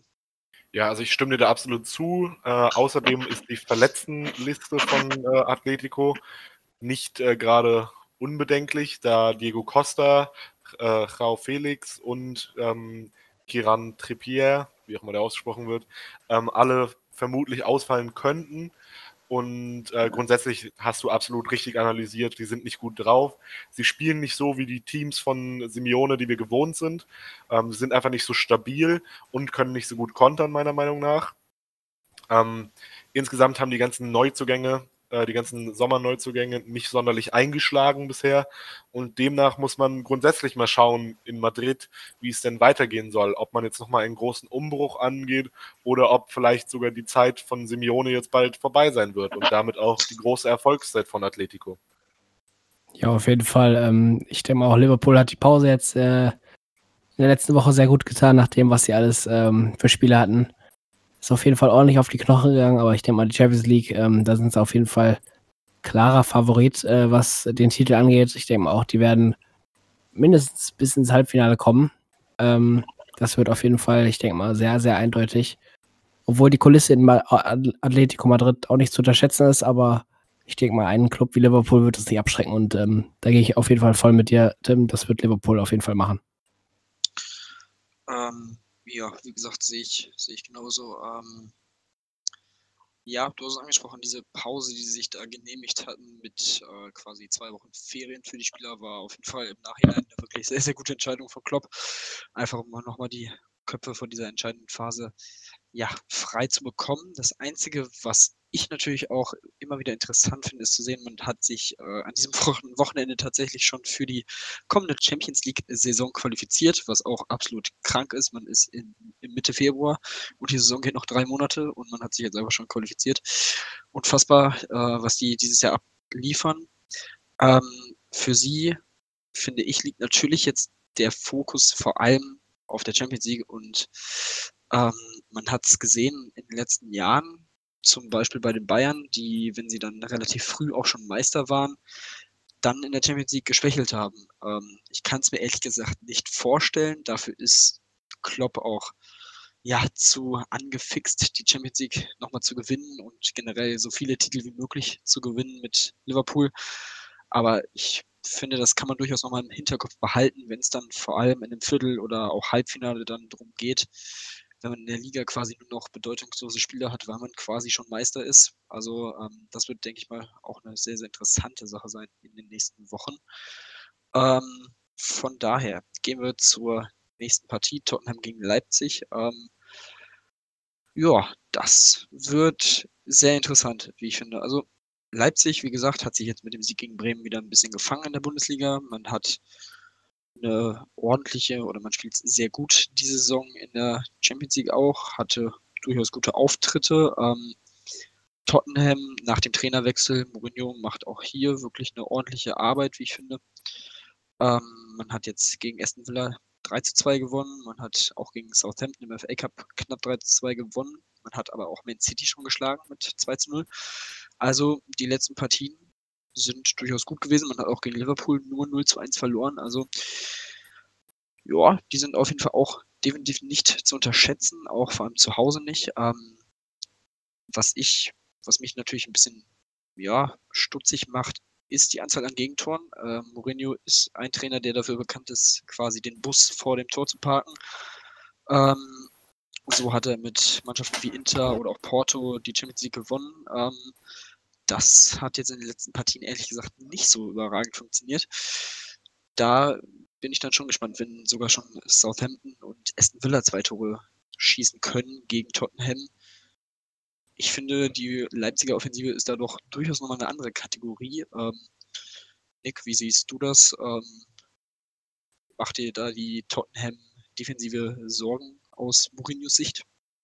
Ich weiß nicht, also wird auf jeden Fall schwer. Leipzig starke Offensive mit Werner, der dann bestimmt äh, auch mal zeigen muss, äh, wie er in der Champions League drauf ist, ob er dort auch abliefern kann.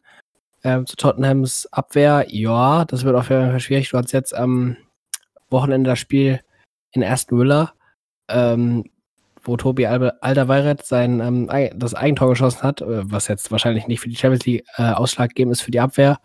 Ähm, aber ich denke mal, da wird auf jeden Fall Tottenham äh, zu knabbern haben an dem Angriff äh, von Leipzig. Es wird auf jeden Fall ein spannendes Spiel. Ich äh, kann selbst äh, persönlich selber nicht einschätzen, wer da ähm, als Sieger vom Platz gehen wird. Ähm, wird auf jeden Fall äh, schwierig und ähm, also für beide Teams. Und äh, es wird sich zeigen, als aus Sicht oder mit der Brille vom eines Deutschen würde ich auf jeden Fall sagen, dass ich Leipzig den Daumen drücke. Es wird sich zeigen, wie sie sich gegen Topclubs aus der Premier League jetzt, ähm, wenn es darauf ankommt, schlagen können. Und ähm, ja, Jonathan, meinst du, die Leipziger haben eine Chance in Tottenham? Ja, also ich würde nicht mal Chance sagen, ich würde sagen, die sollten das Ding eigentlich gewinnen. Meiner Meinung nach gehen sie da als Favorit rein. Sie sind klar jetzt ein bisschen außer Form. Im Prinzip haben sie aber auch nur zweimal gegen dasselbe Team verloren, nämlich Frankfurt. Ähm, Tottenham spielt ein sehr anfälliges Spiel. Sie spielen nicht sonderlich souverän momentan. Immerhin gewinnen sie, das ist ja das Wichtigste. Man muss aber auch sagen, also der Wirbelsturm des Spurs, also Harry Kane, fehlt fürs Spiel. Der ist ja definitiv raus. Das ist der beste Spieler von Tottenham und ähm, ist natürlich deren Torfabrik. Und danach wird es halt immer ein bisschen schwierig. Also, ob ein Heuming Son immer auf diesem Level performt. Und ähm, ein Heuming Son ist halt genau dieser Spielertyp, gegen den Leipzig sehr gut agieren kann. Das ist genau dieser moderne Fußball, dieser schnelle Umschaltfußball, den auch Son so gut macht, den aber Leipzig sehr gut ausschalten kann mit dem eigenen Spiel. Und deshalb äh, weiß ich auch nicht, ob diese ganze Spielweise so in José Mourinhos äh, Spiel, Spielphilosophie überhaupt hineinpasst und ob er überhaupt weiß, wie man sowas denn kontern könnte und wie man die taktische Finesse entwickelt, um Leipzig denn zu schwächen. Weil bisher hat er in den letzten Jahren nicht mehr bewiesen, dass er so ein großer Trainer ist und äh, demnach würde ich voll und ganz mit Leipzig gehen, denn ich bin voll und ganz von Nagelsmann überzeugt.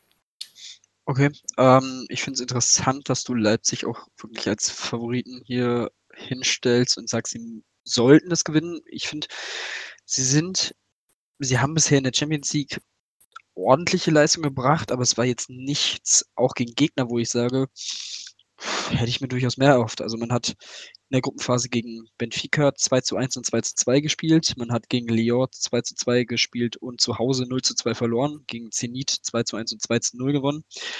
Also ich weiß nicht, ich finde, es ist wirklich ein Spiel auf Augenhöhe. Ähm, wie ich finde, auch wirklich, man darf Tottenham, man darf Mourinho nicht unterschätzen. Ja, in den letzten Jahren war er sicherlich nicht mehr der Top, Top-Trainer, der durchaus mal war.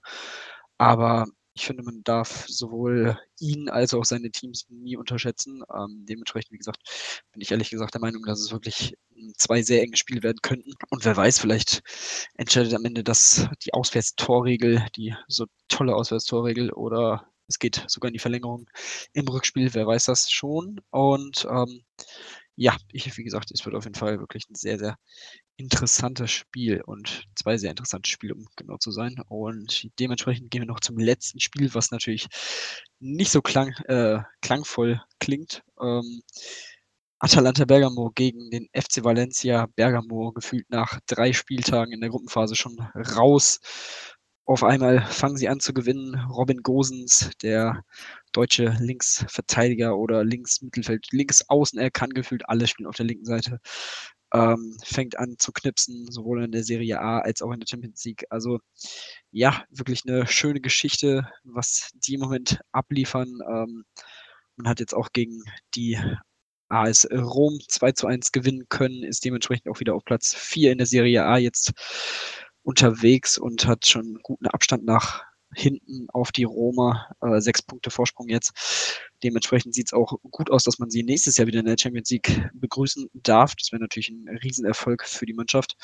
Und ja, wie ich finde, wirklich auch hier durchaus zwei Teams auf Augenhöhe, wie ich finde. Es ist, hier würde ich ehrlich gesagt auch nicht wirklich sagen, können wirklich, wer hier der Favorit ist. Vielleicht noch ein bisschen Valencia. Sie haben ihre Gruppe gewonnen vor Chelsea und Ajax. Das war auf jeden Fall eine überragende Leistung in der Gruppenphase, das muss man so sagen. Ähm, es war sehr knapp. Am Ende hat der direkte Vergleich mit Chelsea entschieden. Ähm, von daher, das muss man ihnen, ihnen, auf jeden Fall hoch anrechnen. Dementsprechend sind sie auf dem Papier natürlich als Gruppensieger in diesem Lostop gewesen und auf dem Papier der Favorit. Aber ja, wie gesagt, ich finde, das sollte auch wirklich, sollten auch zwei sehr, sehr spannende Spiele werden, auch in Bergamo mit den italienischen Fans, die die Mannschaft die sicherlich auch nochmal pushen können. Den stehen eigentlich auch die spanischen Fans nichts nach. Also stimmungsvoll sollte es auf jeden Fall werden. Ja, sehe ich genauso. Also äh, Valencia auf jeden Fall diese Saison in der Champions League immer für eine Überraschung gut. Ähm, in Bergamo immer schwierig zu spielen. Ja, wird sich zeigen, ähm, was äh, Valencia und äh, Atalanta Bergamo in diesem Spiel äh, reißen. Ähm, ich bin auch äh, der Meinung, es äh, ist ein ausgeglichenes Spiel. Sehr, äh, es wird sich zeigen, wer besser ist. Laut äh, gewissen Quoten äh, sieht man Atlanta Bergamo vorne. Wird auf jeden Fall spannend. Jona, hast du einen Favoriten in diesem Spiel? Ja, ähm, also ich finde eigentlich auch, dass es ein sehr offenes Spiel ist. Das Problem ist nur, dass die Verletz äh, Verletztenliste von Valencia momentan sehr, sehr lange ist. Ähm, es sind, glaube ich, so sieben Spieler oder so, die möglicherweise verletzt sind, darunter auch große Leistungsträger wie Rodrigo oder Sillison und Paulista. Und dann muss man einfach mal schauen, ob die noch rechtzeitig fett, äh, ob die noch rechtzeitig fit werden. ähm, und dann gebe ich euch absolut recht, dann ist nämlich alles möglich. Man hat auch diese äh, Saison schon vor ein paar Tagen oder vor einem Monat besser gesagt gegen Barcelona gewonnen und das schafft auch nicht jeder. Und ähm, ja, also es ist ein komplett offenes Spiel für mich. Müssen wir mal schauen. Dem stimme ich doch so zu. Ähm, ja, das wäre es auf jeden Fall erstmal zu den Partien von Dienstag und Mittwoch. Ähm, die zweite Hälfte der Auslosung quasi, die anderen vier Spiele, werden wir dann dementsprechend in der nächsten Episode dann besprechen, wenn dann in der Woche danach dementsprechend die Spiele auch stattfinden. Und deswegen würde ich sagen, gehen wir nochmal in Richtung Europa League. Drei deutsche Teams sind noch dabei: Frankfurt, Leverkusen und Wolfsburg. Frankfurt spielt gegen Salzburg, Leverkusen gegen Porto und Wolfsburg gegen Malmö. Alle drei haben zunächst das Heimspiel. Manche sagen natürlich, das ist so ein kleiner Nachteil, dass man das Rückspiel dann auswärts spielen muss. Kann man natürlich so und so sehen. Ähm, ja, es werden auf jeden Fall, wie ich finde, ist Wolfsburg auf jeden Fall so das Team, wie ich finde, von denen man auf jeden Fall erwarten muss, dass sie weiterkommen. Ähm, auch die Frankfurter, Salzburg, man hat kein Haaland mehr. Natürlich hat man durchaus noch ein gutes Team, aber wie ich finde, ist da auch Frankfurt definitiv der Favorit. Ähm, und Leverkusen gegen Porto, das ist auf jeden Fall eine ordentliche Aufgabe in einem 16. Finale. Das muss man auch erstmal schaffen. Vor allem das Rückspiel in Porto wird definitiv eine wirklich sehr, sehr heiße Sache. Ähm, da ist es immer schwierig zu spielen. Ähm, ja, keine Ahnung, wie ist so, Jonathan, wie ist so deine Sicht auf die Spiele und Paarungen in deutschen Teams? Ja, also ich gebe dir auch absolut recht. Ähm, Wolfsburg geht da als absoluter Favorit rein. Man muss sich da ja nur mal die Marktwerte anschauen. Also der wertvollste Spieler bei Malmö ist zwei Millionen wert. Das ist natürlich nichts für einen Bundesligisten. Und äh, alles andere als äh, das Weiterkommen von Wolfsburg wäre dann eine Enttäuschung. Ähm, bei Frankfurt gegen Salzburg sehe ich das ein bisschen anders. Salzburg hat mich diese Saison sehr begeistert. Natürlich muss ich dir recht geben, sie hatten jetzt nochmal Abgänge. Ähm, dennoch glaube ich, kann das ein sehr spannendes Spiel werden. Aber wie ich vorhin ja auch schon gesagt habe, ähm, ich gehe davon aus, dass Frankfurt sich nochmal in, in einem ganz anderen Level vorbereitet für diese Spiele der Europa League. Und äh, sie haben ja auch schon im letzten Jahr begeistert. Und ähm, auf das Spiel bin ich echt gespannt. Da weiß ich auch noch gar nicht, wer gewinnt. Und bei Porto gegen Leverkusen muss ich ganz klar sagen, das ist ein relativ offenes Spiel. Ähm, Porto ist immer mal dafür gut, auch relativ weit in der Europa League zu kommen. Und äh, Leverkusen ist irgendwie immer so ein, so ein Lostopf diese Saison. Man weiß nie, was man bekommt. Und ähm, ja, demnach, äh, Kinder macht kein Glücksspiel. Ja, wird auf jeden Fall äh, interessant, diese Begegnungen. Ähm, bei Wolfsburg und Malmö, ja, da gehe ich mit euch. Äh, sollte äh, auf dem Papier was für Wolfsburg werden, aber wir wissen immer, der Pokal oder in dem Fall die Europa League hat ihre eigenen Regeln. Ähm, wird äh, interessant, ob Malmö sich vielleicht doch äh, überraschend in Wolfsburg durchsetzen kann, wenn man jetzt zum Beispiel auf Wolfsburg blickt, die Partien zu Hause, die waren ja immer sehr umstritten. Das 2-1 zu Hause gegen Hertha nach 1-0 Führung. Ähm, wenn man dann so auftritt gegen Malmö in der Europa League, wird es auf jeden Fall schwierig. Ähm, aber papiertechnisch sollte das auf jeden Fall was für Wolfsburg werden. Aber wir wissen ja, der Pokal hat immer seine eigenen Regeln. Ähm, ja, Leverkusen Porto. Ähm, zu Hause sollte das, denke ich mal, nach den Auftritten jetzt in der Bundesliga gegen Dortmund ähm, und gegen Union was werden. Zu Hause ähm, Leverkusen stark. Ähm, im Fans, mit den Fans im Einrücken sollte es auf jeden Fall, denke ich mal, ein äh, Sieg werden gegen Porto. Äh, als Schalke-Fan äh, kann man auf jeden Fall sagen, dass es in Porto dann sehr unangenehm wird. Äh, ich habe keine gute Erinnerungen an die ähm, Spiele in Porto als Schalke-Fan. Das wird auf jeden Fall interessant, was Leverkusen da in Porto dann im Rückspiel macht. Und ähm, das dritte Spiel Frankfurt gegen Salzburg, ja, wird auf jeden Fall interessant, ähm, ob Salzburg an die Leistung in der Champions League anknüpfen kann, sich in der Europa League jetzt genauso beweisen und äh, dort ähm, für Überraschungen sorgen. Aber ich denke mal, Frankfurt, äh, Heimmannschaft sehr stark.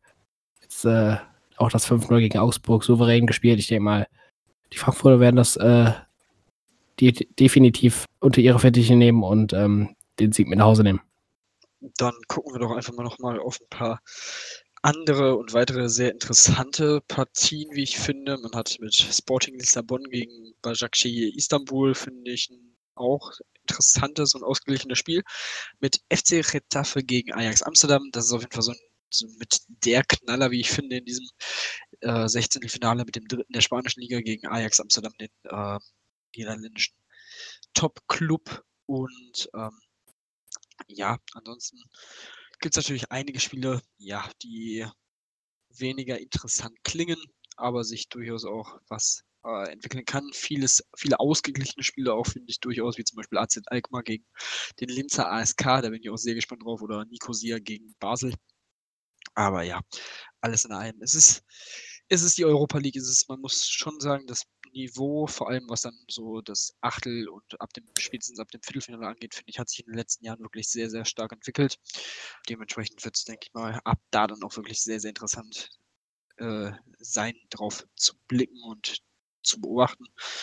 Und von daher würde ich sagen, gehen wir doch von Champions League, beziehungsweise nein, das noch nicht mal, von der Europa League weg zur Champions League und zu Manchester City. Denn im Laufe der Woche kam die Meldung raus, dass Manchester City für die kommenden zwei Champions League und dementsprechend auch Europa League Saisons ausgeschlossen wurde.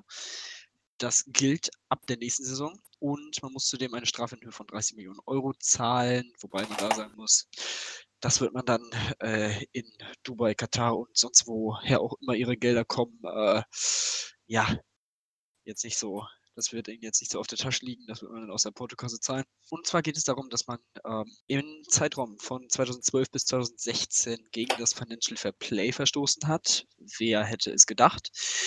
Und ähm, ja, man, ihnen wird vorgeworfen, dass sie Sponsoreneinnahmen in der Bilanz überbewertet haben und zudem ja versäumt haben, bei den Ermittlungen zu kooperieren. Die Überbewertung dieser Sponsoreneinnahmen in der Bilanz ähm, bedeutet einfach, dass man ähm, ja einfach Sponsorengelder falsch bezeichnet, so in der Art. Ähm, man hat zum Beispiel, wurde ähm, in den Football Leagues Enthüllungen 2018 äh, offengelegt, dass bei ihnen so eine Konstellation mit, ähm, mit der Flugzeuglinie Etihad ähm, ja vorgelegen haben soll. Von 80 Millionen, die für den Club so bestimmt waren, sollen nur tatsächlich so 10 Prozent von der Fluglinie selber stammen die genau wie der Club auch der Herrscherfamilie aus Abu Dhabi gehört, also quasi ja ist dieser Sponsorenvertrag mehr oder weniger einfach nur auf dem Papier vorhanden gewesen, aber war im Endeffekt einfach nur Geld der Scheiß und der Besitzer des, des Vereins. Ähm, und dementsprechend ist das unzulässig, was das Financial Fair Play angeht. Ähm, ja, Jonathan, wie hast du diese Nachricht aufgenommen? Was hast du dir gedacht, als du es gelesen hast? Und wie findest du ähm, ja das Vorgehen der UEFA ob das jetzt noch stehen bleibt, ist natürlich eine andere Sache. City hat natürlich schon angekündigt, dass sie vor das ähm, international, vor den internationalen Sportgerichtshof Kass geht, um dieses Urteil anzufechten und überprüfen zu lassen. Aber ja, erstmal so, wie der Stand heute ist. Wie findest du? Ja, ich habe mich natürlich wie jeder normale Fußballfan erstmal tierisch gefreut, weil das ist absolut verdient und ist absolut das richtige Zeichen für den Fußball. Ähm, fragwürdig ist natürlich nur der Grund. Der Grund ist eigentlich nicht der Grund, den sich jeder gedacht hat, als er es zuerst gelesen hat. Nämlich jeder dachte, es geht sozusagen um das normale Financial Fairplay, wo es nur darum geht, dass sie sozusagen zu viel Minus machen, zu viel rote Zahlen haben. Und ähm, dass es jetzt nicht darum geht, enttäuscht mich in gewisser Weise, weil das ist dann immer noch nicht das richtige Zeichen. Somit sagt man nämlich, dass Paris etc. immer noch so weitermachen dürfen und dass das äh, auch gar nicht negativ sei. Weil man muss mal anmerken, ähm, Man City hat in den letzten zehn Jahren über eine Milliarde Euro sich verschuldet und äh, das kann sich kein anderer Verein leisten. Und das ist wirklich eine utopische Summe und das ist absolut lächerlich. In Deutschland ist ein Verein, der vielleicht einen Bruchteil, wirklich einen ganz kleinen Bruchteil, 2% davon äh, hätte, würde schon aus der Bundesliga geschmissen werden. Und ähm, Man City darf hier machen, was sie wollen. Und demnach äh, freut es mich absolut, dass sie jetzt aus der Champions League raus sind. Sie können auch gerne noch viel länger aus der Champions League rausbleiben, weil dort braucht sie auch keiner. Dass diese ganzen Fans von Man City sind lächerlich.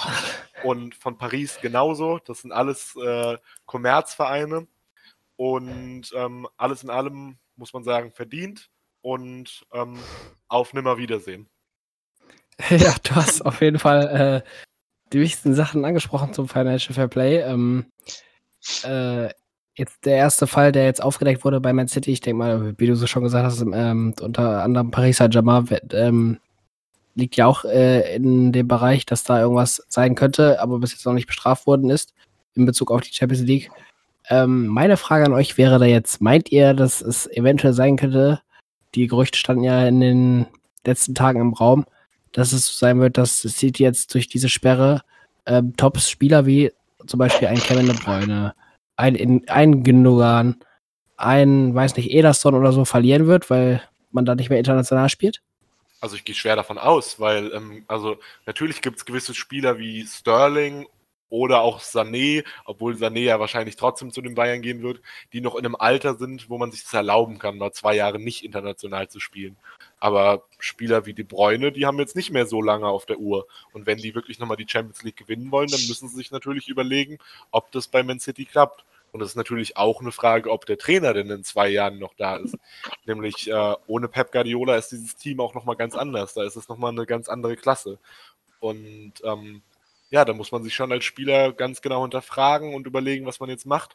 Und ich denke definitiv, dass der eine oder andere Spieler aus diesem Grund den Verein in den nächsten zwei Jahren verlassen wird. Und was ich ja noch viel wichtiger finde, vor allem werden sie nicht mehr so hochklassige Spieler verpflichten können, zumindest nicht so einfach. Weil die werden sich ja natürlich auch denken, ja, ich kann ja auch in zwei Jahren noch zu Man City wechseln.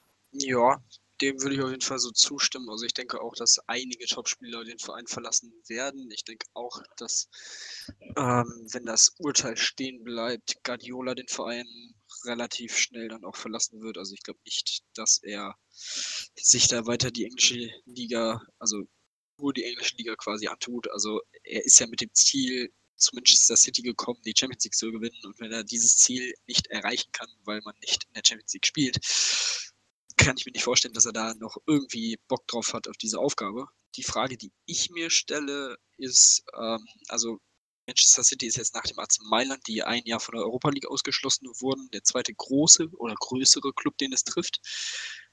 Für mich ist, stellt sich jetzt halt die Frage, wann folgen Vereine wie PSG? Wann folgt auch durchaus Real oder Barca, die hoch verschuldet sind, höchst verschuldet sind. Nur Real und Barca kriegen dieses Geld einfach nicht von, von irgendwelchen Sponsoren oder sonstiges, sondern einfach vom Staat. Da, da, dadurch fällt es einfach aus dieser Regel komplett raus. Das kann ja auch nicht sein. Also beide haben ja, hatten zumindest in den letzten Jahren teilweise kamen Gerüchte auf mit über fast eine halbe Milliarde Euro Schulden in einem Land, in dem es sowieso, das sowieso schwer äh, dem es sowieso so schwer fällt, irgendwie Geld aufzubringen für irgendwas. Die Jugendarbeitslosigkeit haben sonst was. Aber Hauptsache, die beiden Top-Teams können da Kohle ohne Ende rausballern. Ähm, deswegen, was, das frage ich mich jetzt so, wann folgen dann, folgen solche Vereine noch? Und wenn ja, wann? Wie sehen da die Strafen aus? Also ich bin ganz ehrlich, ich kann mir ehrlich gesagt nicht vorstellen, dass die UEFA noch weitere Teams bestraft, weil, das muss man sich dann natürlich auch vor äh, vors Auge führen. Damit würden sie dem Produkt Champions League absolut schaden und auch einer möglichen Superliga, die vielleicht in ein paar Jahren dann auftaucht, erst recht. Also dann dürften die ja theoretisch dann auch nicht mitmachen. Also ähm, das ist so das, was ich so an Gedanken ging, was dieses Thema ja. noch so angeht hat.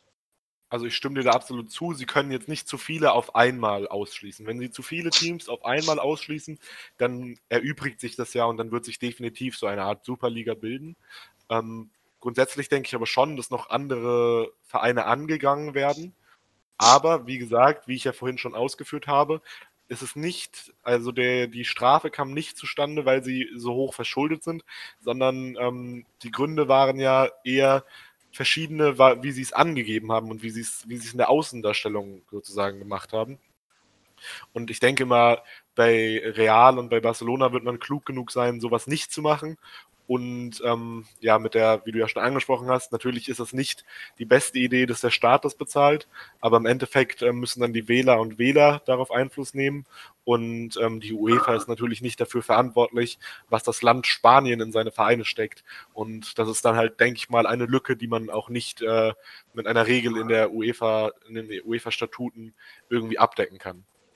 Ist auf jeden Fall ein schwieriges Thema. Ähm, das äh, sind auf jeden Fall Namen wie Barca, Real, die du angesprochen hast, äh, Paris, Man City, die für die Champions League stehen. Ja, alle zu sperren oder was heißt alle zu sperren, aber Strafen, denke ich, könnte ich mir vorstellen, dass die auf jeden Fall folgen werden, aber jetzt nicht nach und nach, eventuell vielleicht in, boah, weiß nicht, fünf, sechs Jahren, wo dann die Strafen der anderen Clubs wieder aufgehoben werden, dass die Champions League auf jeden Fall weiter attraktiv bleibt. Äh, du hattest es angesprochen mit der Superliga. Äh, bin ich auf jeden Fall skeptisch drüber, ob das äh, zustande kommt, weil das wäre auf jeden Fall nochmal ein komplett anderer Schritt äh, oder ein komplett anderes neues Bild, was äh, man da auf den Fußball legen würde. Ähm, wird auf jeden Fall interessant, wie das sich in den nächsten Jahren entwickelt und ähm, nochmal bezogen auf Mad City. Äh, gefühlt war es dann halt auch bezogen auf die Leistung in der Liga. Ähm, Liverpool zieht jetzt klar ab, äh, bezogen auf die Liga. Liverpool zieht jetzt klar davon. Ähm, Schlag mit dem Boxhandschuh ins Gesicht. Ähm, Man die gerade am Taumeln und das halt jetzt von der UFA nochmal so ein richtiger K.O.-Schlag. Also, ähm, ja, das wird auf jeden Fall in den nächsten zwei Jahren interessant, wie sich das bei dem Club in England dort entwickelt. Ähm, bezogen auf Transfers, auf den Trainer, äh, auf die Leistung der Mannschaft. Ähm, ich denke mal, es könnten auf jeden Fall interessante Transfers auf zukommen. Und ähm, ja, man wird sehen, was die UEFA ähm, bezogen auf die anderen Clubs noch machen wird. Ich denke mal, die Strafen werden auch aufkommen, äh, aber dann nicht in gewisser Zeit, sondern in ein paar Jahren, dass ähm, ein, zwei Clubs äh, oder jetzt bezogen auf Man City ein Club äh, aus der Champions League ausgeschlossen wird und ähm, dass nicht alle auf einmal fehlen und äh, die Champions League nicht mehr attraktiv genug äh, ist, um, ja, sag ich mal, dort äh, Top-Clubs äh, zu sehen und äh, äh, spannende Halbfinale oder Finale zu sehen. Da kann man ja auch nochmal dazu sagen, du hast das schon angesprochen, das wird ja auch einen äh, Effekt auf die Premier League haben. Und wie man ja jetzt schon sieht, Liverpool ist ja ganz weit weg und man hätte sich ja gedacht, wenn, dann könnte Man City sie aufhalten. Und ob in den nächsten Jahren jetzt ein Leicester, ein Chelsea oder ein Tottenham mit Liverpool mithalten kann, ist natürlich auch fragwürdig. Und vielleicht entwickelt sich sozusagen dann die Premier League zu der sogenannten Farm League. Das Wort, das die Engländer normalerweise für die Bundesliga und ähnliche Ligen gebraucht haben. Und ähm, ja, vielleicht verliert die Premier League ja insgesamt einfach gewissermaßen an Wert. Ich weiß nicht, ich würde nicht so weit gehen zu sagen, dass die Premier League dann zur Farm League wird. Also es wird Man City definitiv wehtun, aber andererseits könnten Man City-Spieler ja dann auch zu Konkurrenten aus der Premier League gehen, wie zum Beispiel Tottenham, Arsenal, Menu, United, ähm, Chelsea etc. Das könnte dann natürlich nochmal den Wettbewerb in der Liga andererseits auch wieder stärken. Also es kann natürlich auch sein, dass es für alle Top-Teams außer Manchester City positiv, positive Effekte hat. Kann durchaus passieren, wer weiß das schon. Ähm, aber ich denke mal, wie gesagt, wir sollten jetzt erstmal abwarten, was dann vor dem Kass passiert. Ich bin ehrlich gesagt eher, äh, immer noch skeptisch. Also ich werde erst komplett an die Sache glauben, wenn der erste Spieltag der Champions League-Saison 2020 und 2021 gespielt wird dementsprechend, ähm, was du vorhin nochmal gesagt hattest, Jonathan, dazu, dass dann äh, die Spieler weggehen müssen, die jetzt nicht mehr ganz so viel ja, Zeit auf ihrer fußballerischen Uhr haben. Ähm, ich würde ehrlich gesagt den Spielern auch so nahelegen, von Manchester City wegzugehen, weil ob sie jetzt in der Champions League sind oder nicht, sie werden sie eh nicht gewinnen. Dafür sind sie einfach zu blöd. Also haben sie jetzt in den letzten Jahren eh nicht geschafft. Das ist genau dasselbe wie mit Paris. Also von daher, pff, geh doch zu Liverpool, geh, was weiß ich, zu Real oder Barca. Mach's doch. Äh, egal, ob sie jetzt gesperrt werden oder nicht. Ähm, und ja, so viel zu dem Thema von mir. Gut, ähm, dann würde ich erstmal sagen, äh, gucken wir doch nochmal zurück auf die Bundesliga und gucken kurz auf den nächsten Spieltag, um das Ganze langsam abzuschließen. Ähm, am Freitag spielen die Bayern gegen Paderborn, erster gegen 18. Immer ein schönes Spiel. Äh, 30 Punkte trennen die beiden Teams. Die Bayern natürlich hoher Favorit. Äh, man hat sich durchaus auch teilweise, glaube ich, im Hinspiel schwer getan, phasenweise natürlich nur. Aber ähm, ja, wie gesagt, alles in allem wird das, denke ich mal, eine relativ klare Angelegenheit für die Bayern. Alles andere würde mich ehrlich gesagt wundern, auch wenn die Paderborner wahrscheinlich wieder bis zum Umfallen kämpfen werden. Aber dadurch, dass das Spiel, dass das Spiel auch noch in der Allianz Arena in München stattfindet, denke ich mal, sollte das relativ deutlich auch für die Bayern ausgehen und die sich dann damit auch gut warm schießen können für die Champions League Aufgabe im Hinspiel gegen Chelsea. Ja, wird auf jeden Fall äh, zeigen, ob äh, sich zeigen, ob äh, die Bayern äh, wieder Faxen machen in der zweiten Halbzeit. Ähm, wir haben es ja auch in der, Letz in der letzten Episode angesprochen, ähm, ob die Bayern da diesmal souverän in der zweiten Halbzeit auftreten oder den Gegner nochmal kommen lassen. Ähm, du hast dann darauf folgend am Samstag das Spiel äh, Bremen gegen Dortmund. Ähm, wir haben uns an den Pokal, Bremen 2-0 gewonnen. Ähm, das äh, wird auf jeden Fall ja, spannend, ob, ähm, genau, 3-2 ist das ausgegangen. Ähm, spannend, ob Bremen da hingegen äh, wieder was gegen den BVB reisen kann. Ähm, ja, Jonathan, hast du ähm, ein bestimmtes Highlight an dem Spieltag? Ja, also grundsätzlich ist das Highlight ja definitiv das äh, wahrscheinlich wieder B-Win-Top-Spiel der Woche, nämlich äh, Schalke gegen Leipzig. Ähm, ja, ich denke mal, das hat das höchste Potenzial grundsätzlich. Ähm, ich denke, die anderen Spiele werden zwar natürlich durchaus interessant, also ein Spiel wie Freiburg-Düsseldorf oder auch Berlin gegen Köln sind durchaus interessante Partien, aber einfach nicht so hochklassig. Und äh, deshalb würde ich Schalke gegen Leipzig nehmen. Ich denke zwar, dass Leipzig sich durchsetzen wird, ähm, aber wie du ja vorhin schon gesagt hast, bei Schalke ist immer mal alles drin. Genau, ja. Genau. Äh, ein anderes Spiel, was ich sehr interessant finde, ist Gladbach gegen Hoffenheim. Die Hoffenheimer jetzt nach der knappen Niederlage gegen Wolfsburg natürlich ähm, ja, müssen wieder punkten, um oben an den Europa League Plätzen dran zu bleiben, wenn man gewinnt. Und Schalke, wie wir es zumindest durchaus annehmen, gegen Leipzig verliert, wäre man punktgleich mit Schalke, also man könnte gleichziehen. Das wäre natürlich äh, eine gute Sache für die Hoffenheimer. In Gladbach definitiv eine schwere Aufgabe, aber ich denke mal, das wird auch ein sehr, sehr interessantes Spiel am Samstagnachmittag. Ansonsten Sonntag spielen dann Leverkusen und Wolfsburg gegen Augsburg und Mainz. Ähm, und dann haben wir auch noch ein heißgeliebtes äh, Montagsspiel Frankfurt gegen Union Berlin. Stimmungstechnisch wahrscheinlich wieder überragend, aber ja, keine Ahnung. Also die Montagsspiele waren ja dafür ja, angedacht und wurden eingeführt, dass die Europa League-Teams dann nochmal Pause haben. Ich finde ehrlich gesagt, ist es ich weiß nicht, ob sich die Frankfurter nicht eher ein Sonntagsspiel jetzt gewünscht hätten, weil von Sonntag bis Donnerstag dann nochmal ein bisschen mehr Pause zu haben vor diesem Rückspiel gegen Salzburg. Also weiß ich nicht, ob, aber egal. Es wird ja eh demnächst dann abgeschafft wieder, von daher. Müssen genau, eine aussterbende Art. Ja, genau. Äh, Spiele aussterbender Art. Montagsspiele, genau. Also sieht das aus. Gut, gut, gut. Ähm, ja, wie gesagt, sollte wieder ein sehr interessanter Spieltag werden und so wie die Bundesliga in diesem Jahr drauf ist, kann man auch definitiv von ja, Partien, die vielleicht im ersten Moment nicht so mega spannend klingen, äh, durchaus interessante und überraschende Ergebnisse erwarten. Das haben einige Spiele schon gezeigt in dieser Saison. Dementsprechend kommen wir jetzt zum Ende dieser zweiten regulären Ausgabe von DFB, dem deutschen Fußball-Podcast der Verweis natürlich wie immer, äh, schreibt uns gerne zum einen äh, eine E-Mail, wie ihr die Sachen ihr findet, Anregungen etc. an dfpodcast2020 at gmail.com. Natürlich würden wir uns auch freuen, wenn ihr unserem Twitter-Account folgen würdet, at dfp-podcast. Ähm, dazu würden wir uns natürlich über eine Review bei Apple Podcast freuen. Natürlich am liebsten fünf Sterne, aber auch konstruktive Kritik etc. Ihr kennt es. Und ja, ansonsten ist zu sagen, wir sind jetzt mittlerweile auch schon auf zehn Plattformen zu hören. Ähm, das finde ich auf jeden Fall ist schon mal sehr schön. Ähm, ich bin gespannt, wie viele Hörer diese Folge hat. Dementsprechend bedanke ich mich jetzt bei meinen beiden Co-Moderatoren äh, Nick Lindenau und Jonathan Bartels. Danke, dass ihr heute dabei wart. Und ich würde sagen, das war's von mir. Bis nächste Woche. Ciao, ciao. Gut Kick.